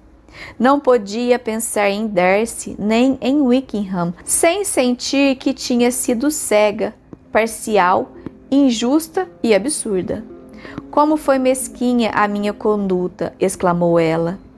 Eu que me orgulhava tanto do meu discernimento, da minha habilidade, eu que tantas vezes desdenhei a generosa conduta da minha irmã e gratifiquei a minha vaidade com inúteis e censuráveis desconfianças. Como é humilhante esta descoberta, mas como é justa esta humilhação. Eu não poderia ter agido mais cegamente se estivesse apaixonada. Mas a vaidade, não o amor, foi a minha loucura lisonjeada com a preferência de uma pessoa e ofendida com a negligência da outra, logo no início das nossas relações, cortejei a parcialidade e a ignorância e expulsei a razão. Até este momento, eu não conhecia a minha verdadeira natureza. Enquanto o seu pensamento ia de si mesma para Jane e de Jane para Bingley, logo lhe ocorreu a ideia de que a explicação de Mr. Darcy quanto àquele ponto lhe parecera muito insuficiente e leu novamente. Muito diferente foi o efeito desta segunda leitura. Como dar valor às afirmações de Mr. Darcy em um ponto e lhe negar no outro? Ele declarava que nem de longe suspeitava da afeição de sua irmã. E Elizabeth não podia deixar de se lembrar da opinião constante de Charlotte. Nem tampouco podia negar que fosse justa a sua descrição de Jane. Ela sabia que Jane, embora capaz de fervor nos seus sentimentos, pouco os exteriorizava e que havia sempre nas suas maneiras uma placidez que raramente se encontra unida a uma grande sensibilidade. Quando chegou ao trecho da carta em que a sua família era mencionada, em termos mortificantes, porém merecidos, ficou profundamente envergonhada. No entanto, a justiça daquela afirmação era inegável e as circunstâncias que ele mencionava, particularmente as que se referiam ao baile de Netherfield, confirmando as suas primeiras impressões desfavoráveis, não haviam causado uma impressão mais forte na mente dele do que na sua. Elizabeth não ficou insensível ao elogio com que Darcy a gratificara, bem como a sua irmã. E esse elogio suavizava a sua mortificação, mas não compensava o desprezo que o resto da família atraíra pela sua conduta.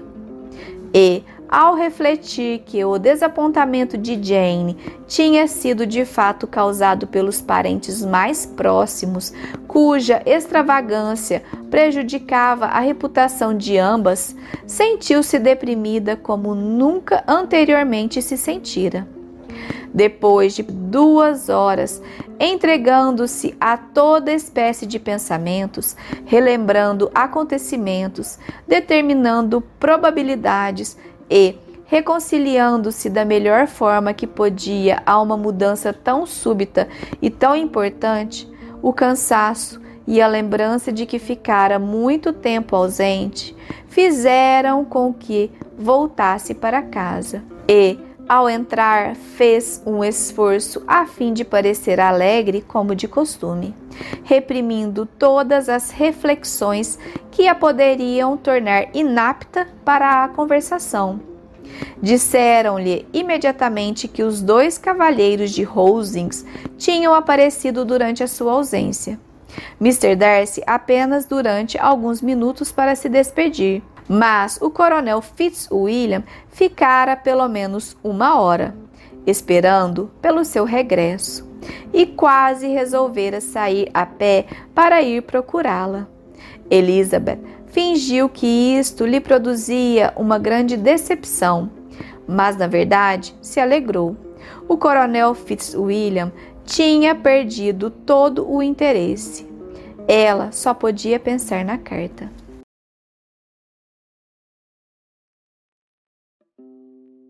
Capítulo 37 Os dois primos partiram de Rosings na manhã seguinte e Mr. Collins, que tinha ido esperá-los perto da casa do vigia para apresentar as suas despedidas, voltou pouco depois, trazendo a boa notícia de que eles pareciam estar com boa saúde e relativamente de bom humor apesar da cena melancólica que se tinha passado em Rosings. Mr. Collins então se dirigiu apressadamente para Rosings a fim de consolar Lady Catherine e a filha, e, de volta, trouxe com grande satisfação um recado de Lady Catherine, dizendo que ela se sentia tão entediada que desejava vê-los todos em sua casa para jantar. Elizabeth não pôde deixar de se lembrar, ao ver Lady Catherine, de que, se o tivesse desejado, poderia agora ser-lhe apresentada como a sua futura sobrinha. E sorriu ao imaginar a indignação com que Sua Senhoria receberia a notícia. O primeiro assunto abordado foi a diminuição que sofrera o grupo de Rosings Asseguro-lhes que sinto muito, disse Lady Catherine. Creio mesmo que ninguém sente tanto a ausência dos amigos quanto eu. Sou muito ligada àqueles rapazes e sei que eles também gostam muito de mim. Ficaram tristíssimos de partir e todos os anos acontece o mesmo.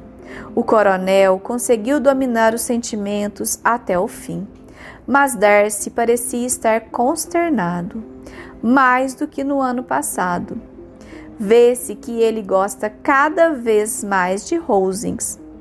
Mr. Collins aproveitou a ocasião para fazer um elogio que foi recebido com um sorriso pela mãe e pela filha. Lady Catherine observou depois do jantar que Miss Bennet parecia melancólica e, atribuindo imediatamente esta tristeza à proximidade da sua partida, acrescentou: Mas, se este é o caso, escreva à sua mãe pedindo-lhe que a deixe ficar mais um pouco.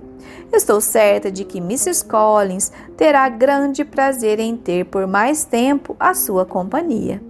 Eu lhe fico muito agradecida pelo amável convite, replicou Elizabeth, mas, infelizmente, não posso aceitar. Preciso estar em Londres no sábado vindouro. Mas, neste caso, só terá ficado aqui seis semanas. Contava que permanecesse pelo menos dois meses. Foi o que eu disse a Mrs. Collins antes da sua vinda. Não pode haver motivo para uma partida tão prematura. Mrs. Bennet lhe concederia outros 15 dias, mas meu pai não o faria. Ele me escreveu na semana passada, dizendo que apressasse a minha volta. Oh, se sua mãe deixa, seu pai também deixará. Uma filha nunca é muito necessária para um pai. E, se quiser ficar mais um mês, eu poderei levá-la comigo até Londres. Preciso ir lá em começo de junho. Demorar-me-ei uma semana e na minha carruagem haverá espaço para uma de vocês. E até se o tempo estiver frio, poderiam ir as duas, pois ambas são magrinhas. Muito me desvanece a sua bondade, Lady Catherine, mas creio que serei obrigada a seguir o meu plano anterior. Lady Catherine pareceu resignar-se.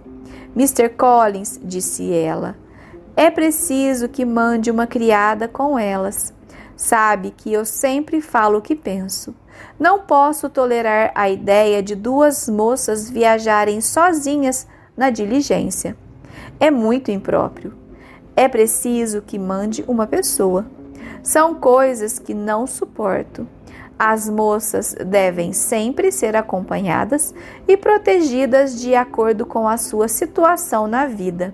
Quando minha sobrinha Georgiana foi para Ramsgate no verão passado, fiz questão de que dois criados homens a acompanhassem. Miss Darcy, a filha de Mr. Darcy de Pemberley, e de Lady Anne, não poderia viajar de maneira diferente. Dou muita atenção a estas coisas. Mr. Collins, mande John acompanhar as moças. Estou satisfeita de me ter lembrado disto, pois seria pouco recomendável para o senhor mandá-las sozinhas. Meu tio vai mandar um criado para nos acompanhar. Oh, o seu tio, ele tem um criado? Ainda bem que tem alguém na sua família que pense nestas coisas. Onde trocarão os cavalos? Ó, oh, Brumley, naturalmente. Se falarem lá no meu nome, serão muito bem servidas.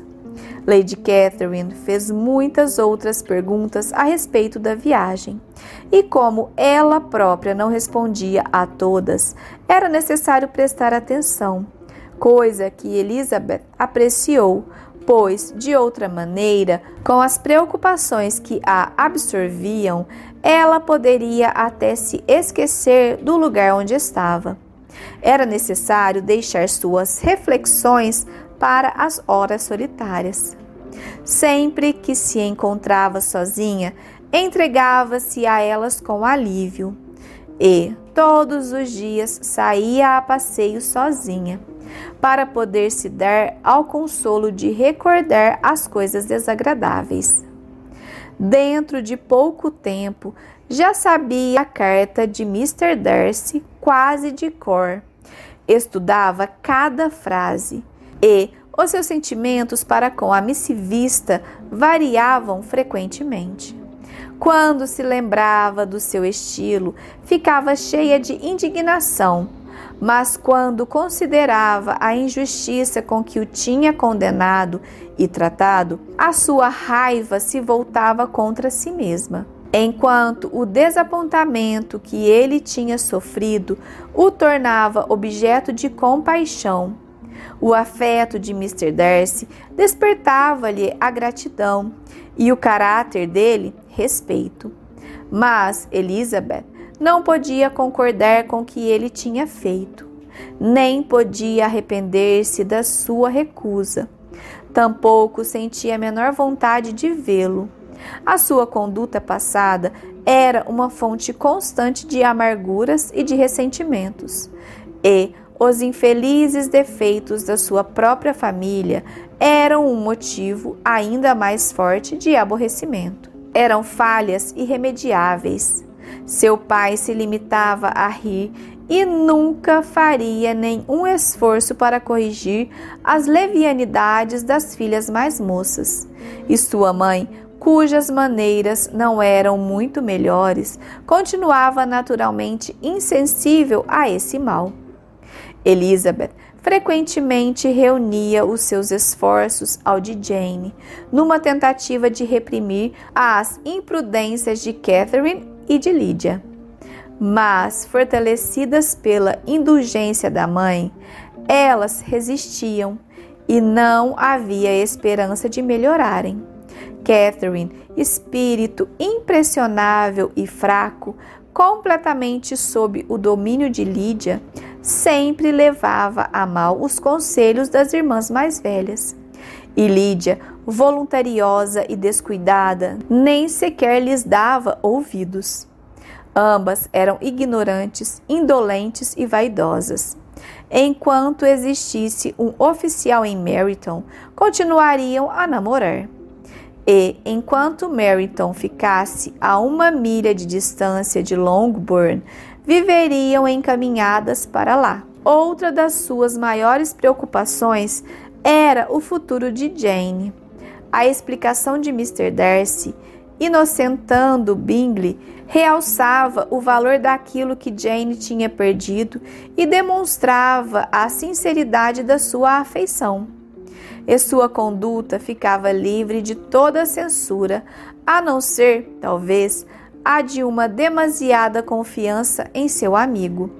Como era triste, pois, pensar que Jane fora privada de uma situação tão desejável, tão cheia de vantagens e de promessas de felicidade, pela extravagância e loucura da sua própria família. Quando a essas recordações se acrescentava a decepção que sofrera com Wickham, era fácil acreditar que a coragem e o bom humor de Elizabeth, tão difícil de reprimir, estavam agora tão afetados que lhe era quase impossível manter com as outras pessoas o mesmo tom de antigamente. Os convites para Rosings foram tão frequentes durante a última semana como durante a primeira. A última noite foi passada lá. E Lady Catherine tornou a se informar minuciosamente de todos os detalhes da viagem. Deu conselhos sobre a melhor maneira de fazer as malas e insistiu tanto na necessidade de empacotar direito os vestidos que de volta Maria se sentiu obrigada a desfazer todo o trabalho da manhã e fazer novamente a mala. Quando se despediram, Lady Catherine, com grande amabilidade, desejou uma boa viagem, convidando-as a voltarem a Hunsford no ano seguinte. E Miss de Burgh levou a sua benevolência ao ponto de fazer uma reverência e estender a mão a ambas.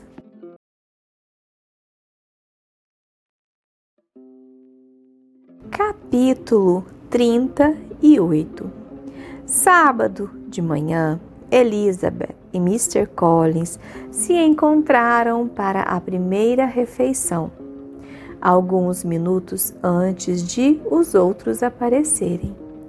E ele aproveitou a oportunidade para apresentar as suas despedidas com todas as formalidades que julgava indispensáveis.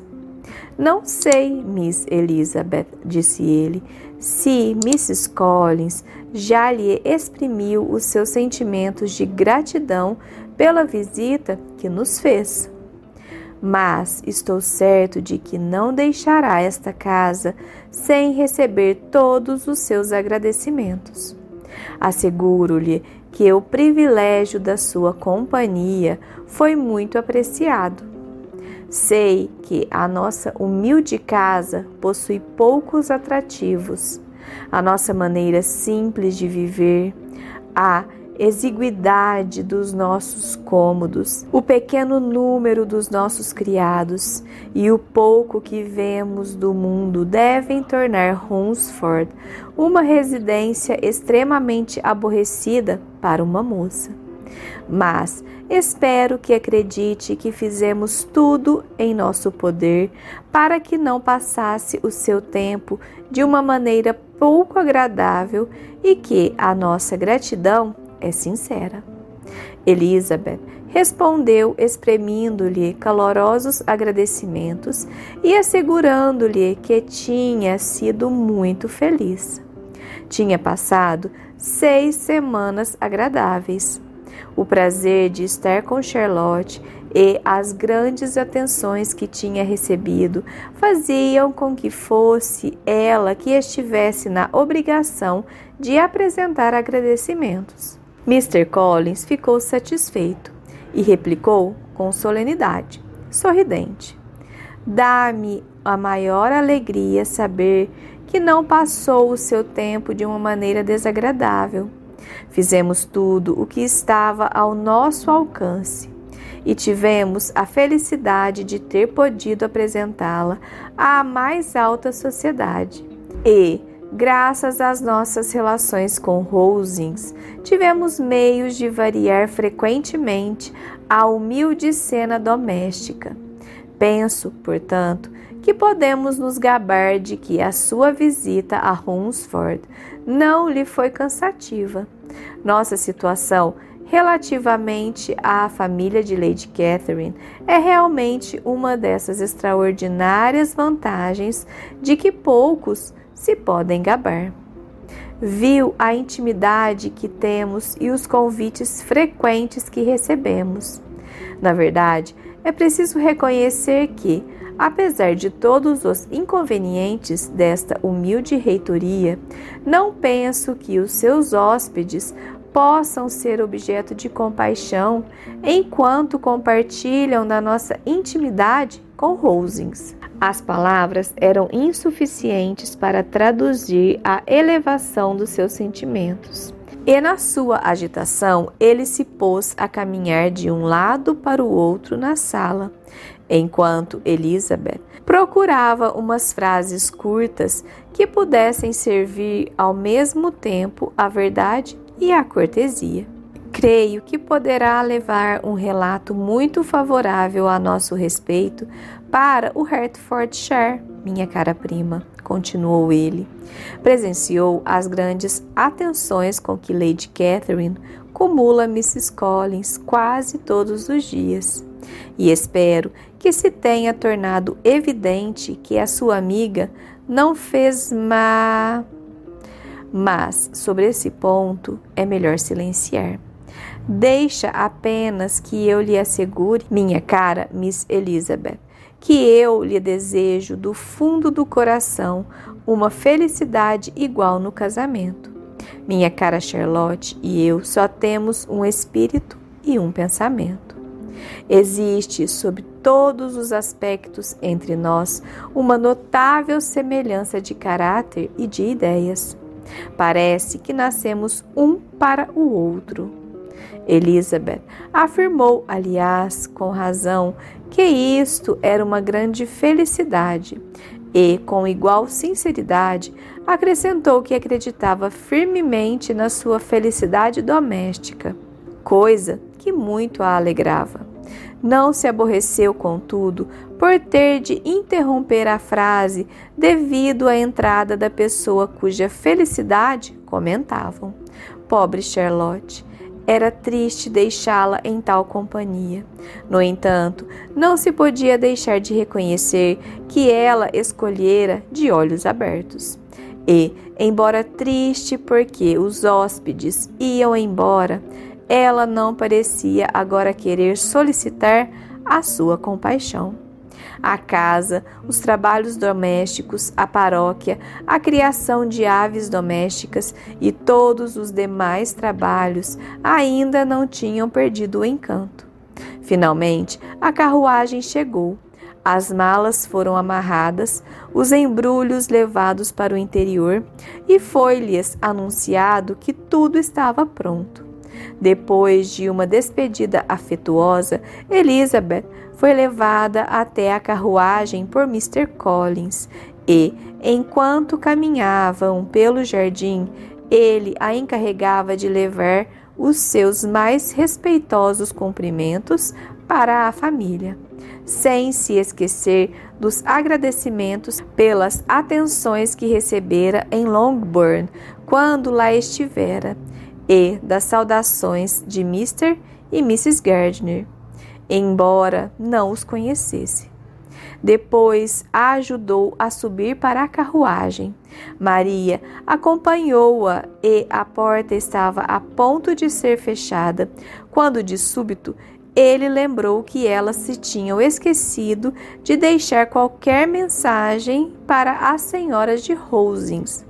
Naturalmente, acrescentou ele, desejarão que eu transmita os seus humildes respeitos com os seus mais cordiais agradecimentos pelas bondades de quem foram objeto enquanto aqui moraram. Elizabeth não fez objeção a isso.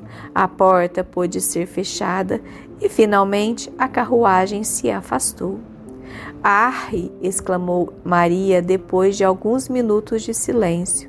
Parece que chegamos ontem e, no entanto, quanta coisa aconteceu.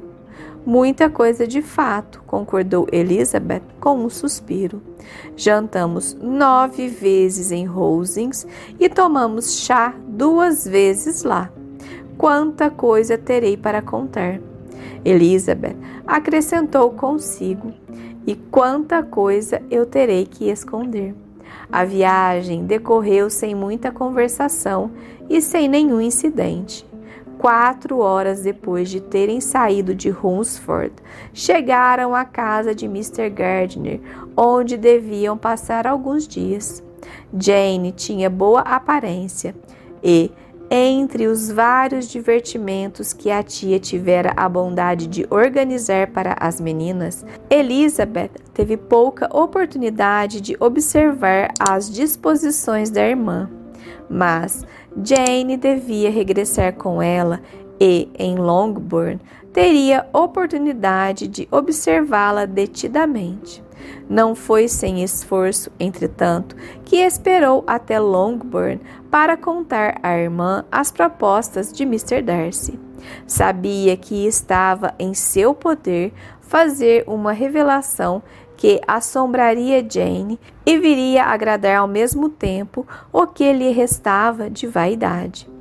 Era uma tentação a que nada se poderia opor, senão o estado de indecisão em que se encontrava, sob a quantidade exata de fatos que deveria revelar e o medo de ter que repetir certas coisas a respeito de Bingley que poderiam ferir Jane ainda mais.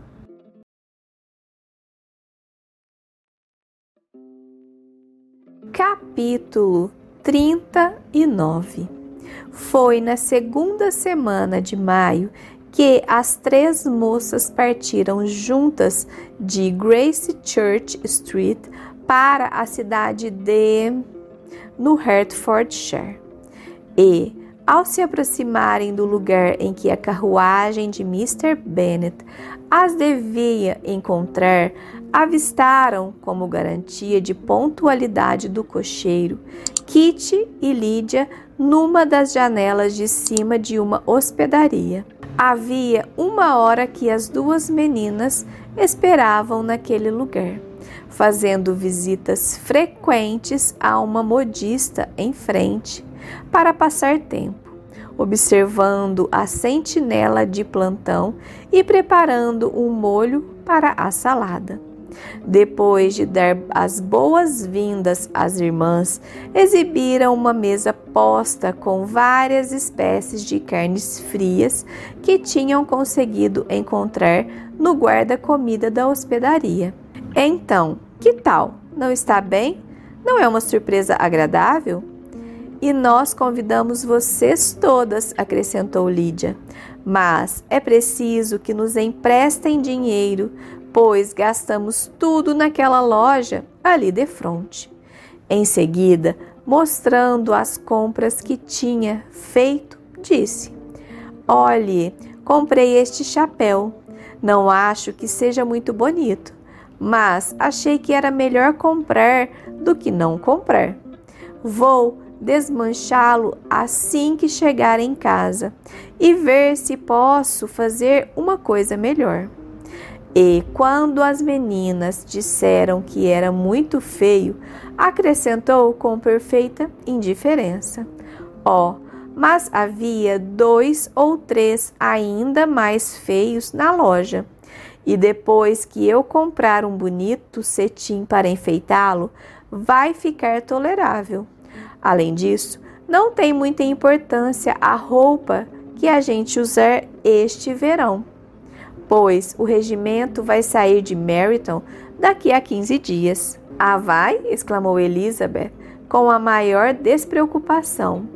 Eles vão acampar perto de Brington. Eu queria tanto que papai nos levasse até lá para passar o verão. Seria um ótimo plano. Creio que não custaria nada à mamãe. Principalmente, ficaria encantada de ir. Pense só que verão miserável nós teríamos se ficássemos aqui. Sim, pensou Elizabeth. Isso seria realmente um projeto estupendo. Imagine estas meninas lá em Brington, com o acampamento cheio de soldados. Elas que já ficaram de cabeça virada com um pobre regimento de milícia e um baile mensal em Meryton. Agora tenho outras novidades para você, disse Lídia ao se sentar à mesa. Imagine só, é uma notícia excelente e é sobre uma pessoa de que todos gostamos muito. Jane e Elizabeth olharam uma para a outra. O garçom foi informado de que podia ir embora.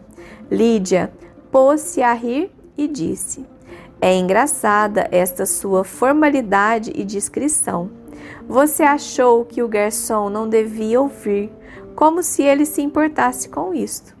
Ele deve ter ouvido coisas muito piores do que o que eu vou dizer, mas é um sujeito tão feio foi bom mesmo ter ido embora. Nunca vi um queixo tão comprido na minha vida. Bem, agora passemos às novidades. São acerca do nosso caro Wickham. Bom demais para o garçom, não é? Não há perigo de Wickham se casar com Mary King. Ela foi morar com um tio em Liverpool, definitivamente. Wickham está salvo. Mary King está salva, acrescentou Elizabeth, salva de um casamento imprudente pelo lado pecuniário. Ela é uma grande tola de partir, se gosta dele. Mas espero que não haja uma paixão muito forte de ambos os lados, disse Jane. Estou certa de que não há do lado dele. Garanto que ele nunca se importou com ela. Quem pode se interessar por uma bobinha daquelas? Além disso, tem o rosto cheio de sardas. Elizabeth pensou com uma certa amargura que, embora fosse incapaz de se exprimir com tanta brutalidade, aqueles sentimentos não eram menos grosseiros do que os que ela mesma tinha abrigado anteriormente no coração, e que, ainda por cima, pensara fossem generosos. Depois que todas tinham comido, as mais velhas pagaram a despesa e as meninas mandaram chamar a carruagem.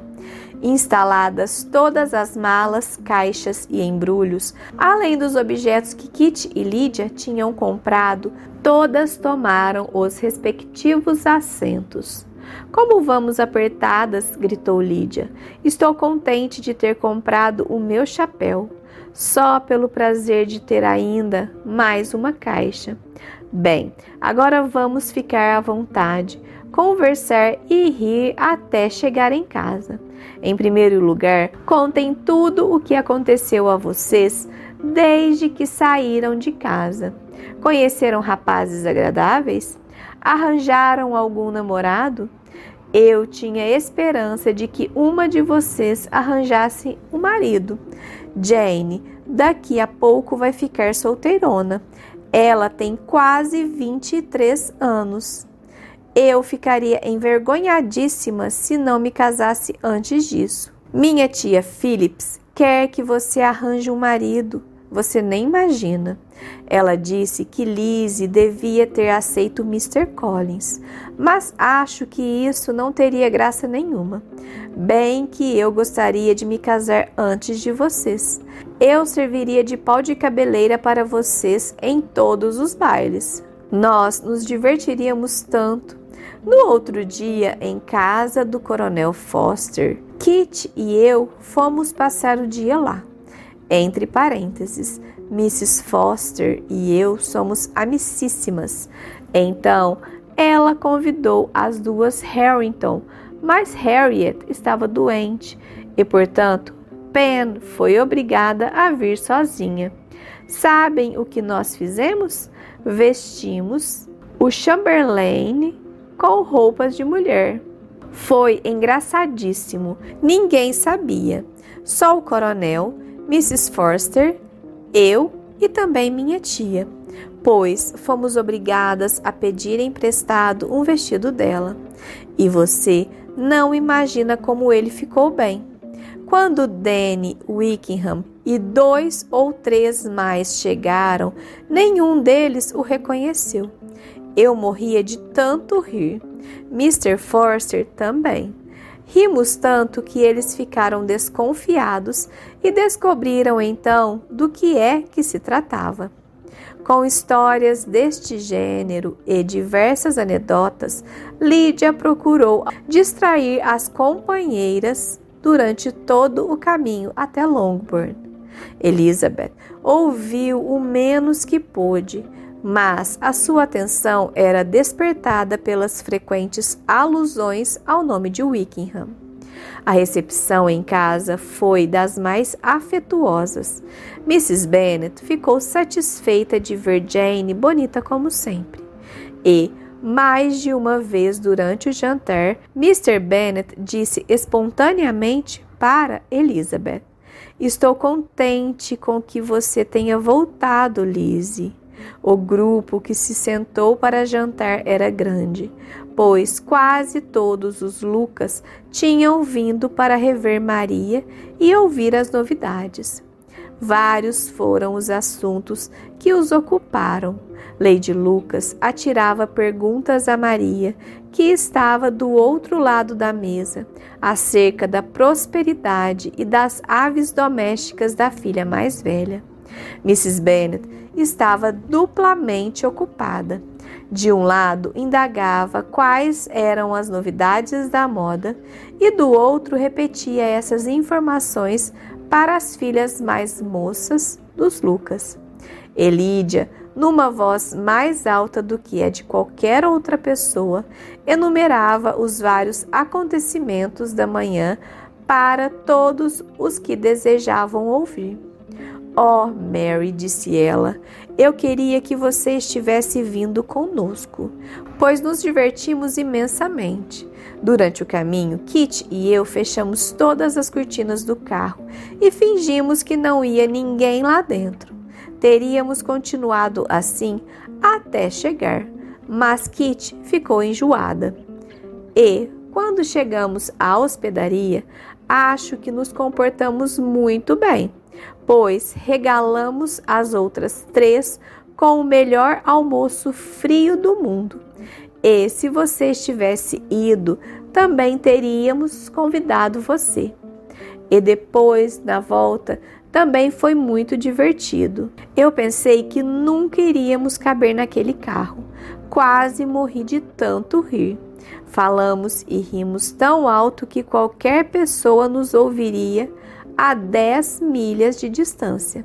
Mary replicou gravemente. Longe de mim depreciar tais prazeres, minha cara irmã. São os que melhor se enquadram, geralmente, aos temperamentos femininos. Mas confesso que não tem encantos para mim. Prefiro infinitamente um bom livro. Lídia não ouviu nenhuma só palavra desta resposta. Não dava atenção a ninguém durante mais de meio minuto e nunca ouvia o que Mary dizia. De tarde, Lídia insistiu com o resto das meninas que fossem todas a Meryton saber das novidades, mas Elizabeth se opôs firmemente a esse plano. Não se deveria dizer que as senhoritas Bennet não podiam ficar um dia em casa sem ir correndo atrás dos oficiais. Havia também outro motivo para esta oposição. Seria extremamente penoso encontrar-se com o Wickham e estava resolvida a evitá-lo o mais que pudesse. A próxima partida do regimento era um imenso consolo para ela. Daí a 15 dias partiria os oficiais. E ela esperava ficar livre deles para sempre. Poucas horas depois de chegar em casa, Elizabeth descobriu que os planos de Brington, a que Lídia aludira na hospedaria, estava frequentemente em discussão entre os seus pais viu imediatamente que o pai não tinha a menor intenção de ceder, mas as suas respostas eram ao mesmo tempo tão vagas e equívocas que a mãe, embora muitas vezes desanimada, ainda não tinha desesperado de triunfar, afinal.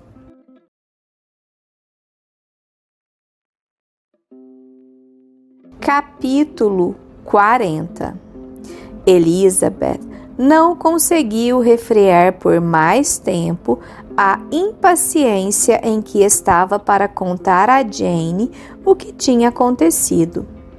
E afinal, resolvendo omitir todos os detalhes que dissessem respeito à irmã e prevenindo-a de que ia ficar surpresa, contou-lhe na manhã seguinte a maior parte da cena que se tinha passado entre Mr. Darcy e ela. A surpresa de Miss Bennet a princípio foi grande, mas aos poucos começou a achar natural o que tinha acontecido, pois julgava que todos deviam compartilhar a admiração que sentia por Elizabeth.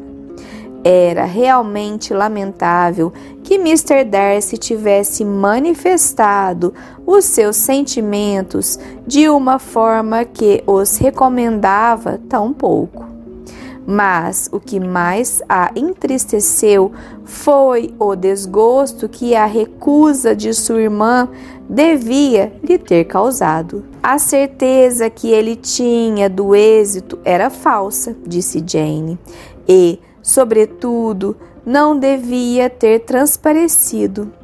Mas não se esqueça de que isto torna ainda mais cruel o seu desapontamento. Realmente, disse Elizabeth, eu sinto muito por ele, Mas Mr. Darcy tem outros sentimentos que provavelmente expulsarão dentro de muito pouco tempo a admiração que tem por mim.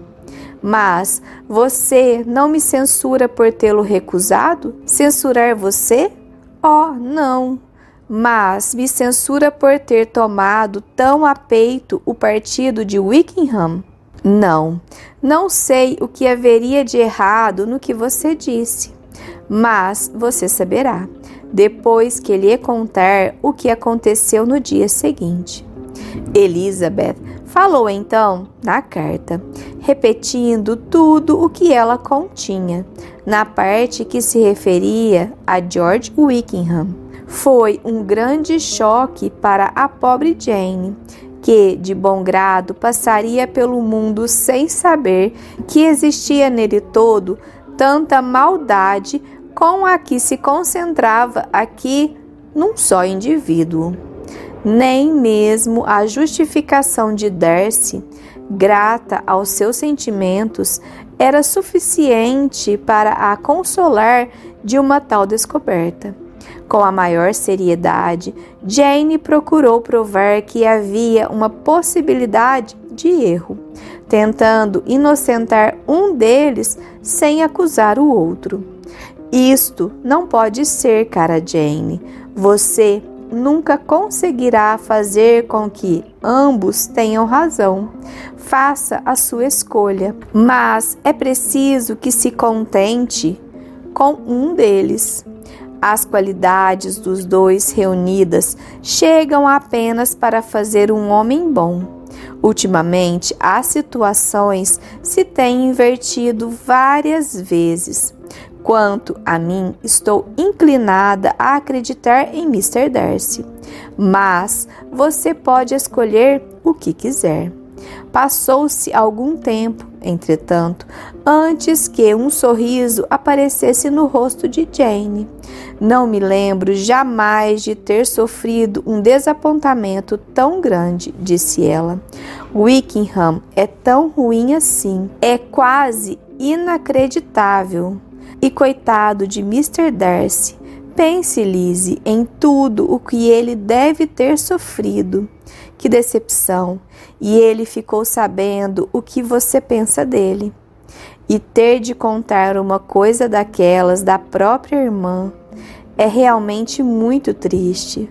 Creio que você deve sentir a mesma coisa.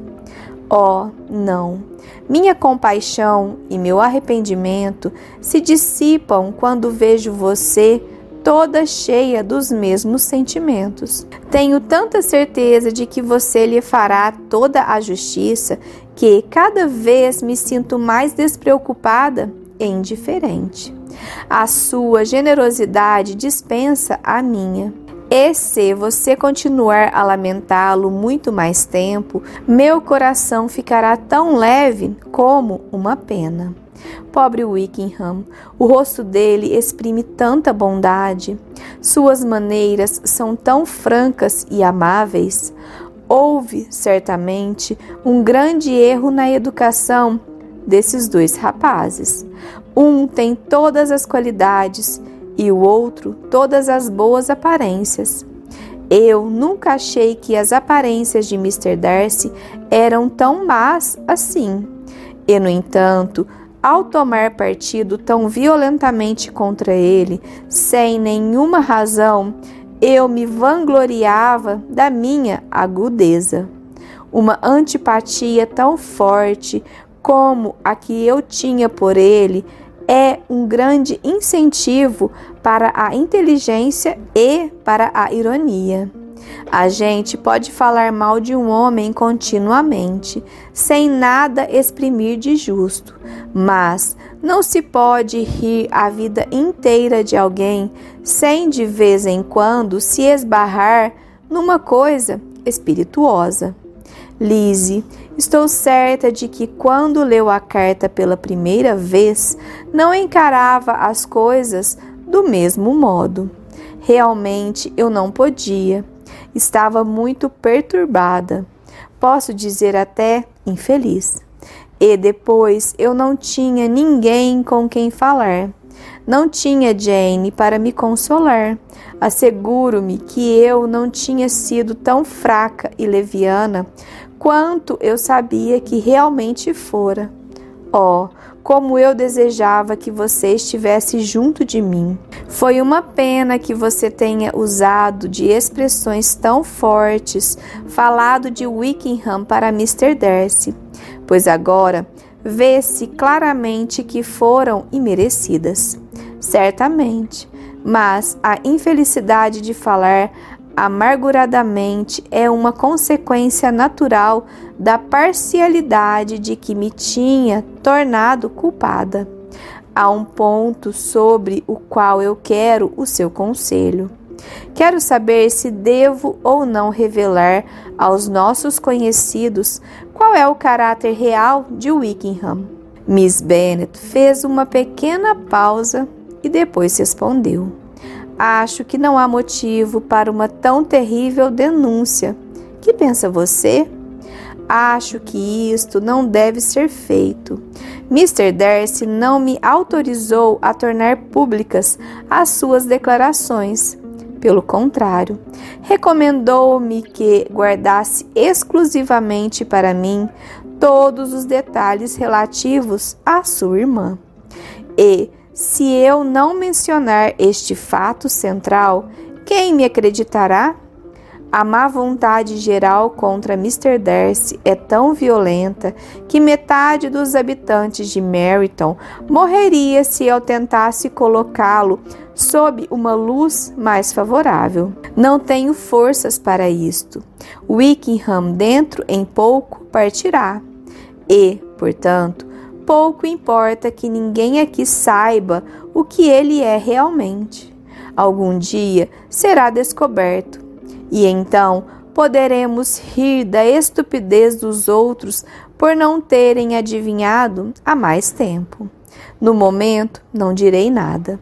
Tem toda a razão. Se denunciarmos publicamente os seus erros, podemos arruinar a sua vida para sempre. Talvez ele esteja arrependido do que fez e ansioso por refazer a sua reputação. Não devemos fazê-lo desesperar. Esta conversação ajudou Elizabeth a pôr em ordem os seus tumultuosos pensamentos. Ela se tinha libertado de dois segredos que lhe haviam pesado durante 15 dias. Tinha a certeza de que Jane tornaria a ouvi-la com a mesma boa vontade quando desejasse falar novamente. Mas ainda havia outra coisa que se escondia na sombra e que a prudência de Elizabeth impedia de desvendar.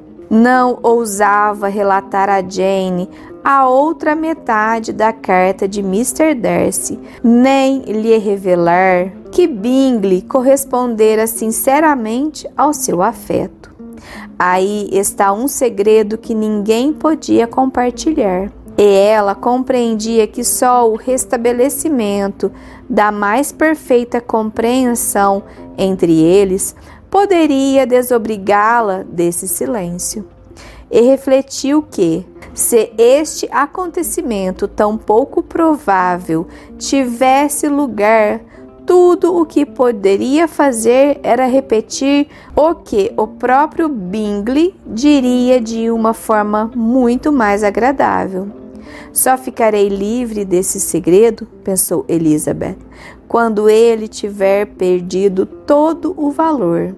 Agora, instalada em casa, tinha toda a oportunidade de observar o estado real dos sentimentos de sua irmã. Jane não estava feliz. Conservava muito viva a afeição por Bingley, como nunca anteriormente ela se imaginara apaixonada. Esses sentimentos tinham todo o calor e toda a frescura do primeiro amor. E, devido ao seu caráter e idade, maior firmeza do que essas primeiras paixões em geral possuem. Cultuava com tanto fervor a lembrança de Bingley e, de tal modo, o preferia a qualquer outro homem, que precisava lançar mão de todo o seu bom senso e de toda a sua consideração pelos sentimentos alheios para dominar aquelas tristezas que poderiam se tornar prejudiciais para a sua própria saúde e para a tranquilidade dos seus amigos. Bem, disse Mrs. Bennet um dia para Elizabeth, que é que você pensa agora desse insucesso de Jane? Quanto a mim, estou decidida a não falar mais nisto com ninguém. Foi o que disse à minha irmã Phillips no outro dia. Mas não consigo saber se Jane se avistou com ele em Londres. Bem, ele é um rapaz muito pouco merecedor e não creio que haja a menor probabilidade para Jane de reavê-lo. Nada se fala a respeito da sua volta a Netherfield no verão. Eu já indaguei de todas as pessoas que poderiam saber. Eu creio mesmo que ele nunca mais virá a Netherfield. Ah, bem, ele fará o que quiser. Ninguém deseja que ele volte, mas eu continuaria a dizer que ele foi muito desleal para com a minha filha. E se eu fosse ela, não teria suportado isto. Mas o meu consolo é que Jane morrerá de desgosto e ele então se arrependerá do que fez. Mas, como Elizabeth não via nenhum consolo neste prognóstico, nada respondeu. Bem, Lizzie, continuou a mãe pouco depois. Os Collins vivem lá muito confortavelmente, não é? Bem, Bem, só desejo que isto dure. E como é a mesa deles? Charlotte é uma excelente dona de casa. Se é tão econômica quanto a mãe, deve estar pondo dinheiro de lado. Não há extravagância nenhuma na casa dos pais dela. Não, nenhuma. A boa administração de uma casa depende principalmente disto. Sim, Sim, aqueles não correm o risco de gastar mais do que têm. Nunca terão atrapalhações de dinheiro. Bem, que sejam felizes. E, naturalmente, eles fazem muitos planos a respeito de Longbourn depois que o seu pai morrer, não? Consideram isto naturalmente como uma propriedade sua foi um assunto que nunca mencionaram na minha frente. Mas também era só o que faltava. Mas não tenho a menor dúvida de que falam nisto constantemente entre si.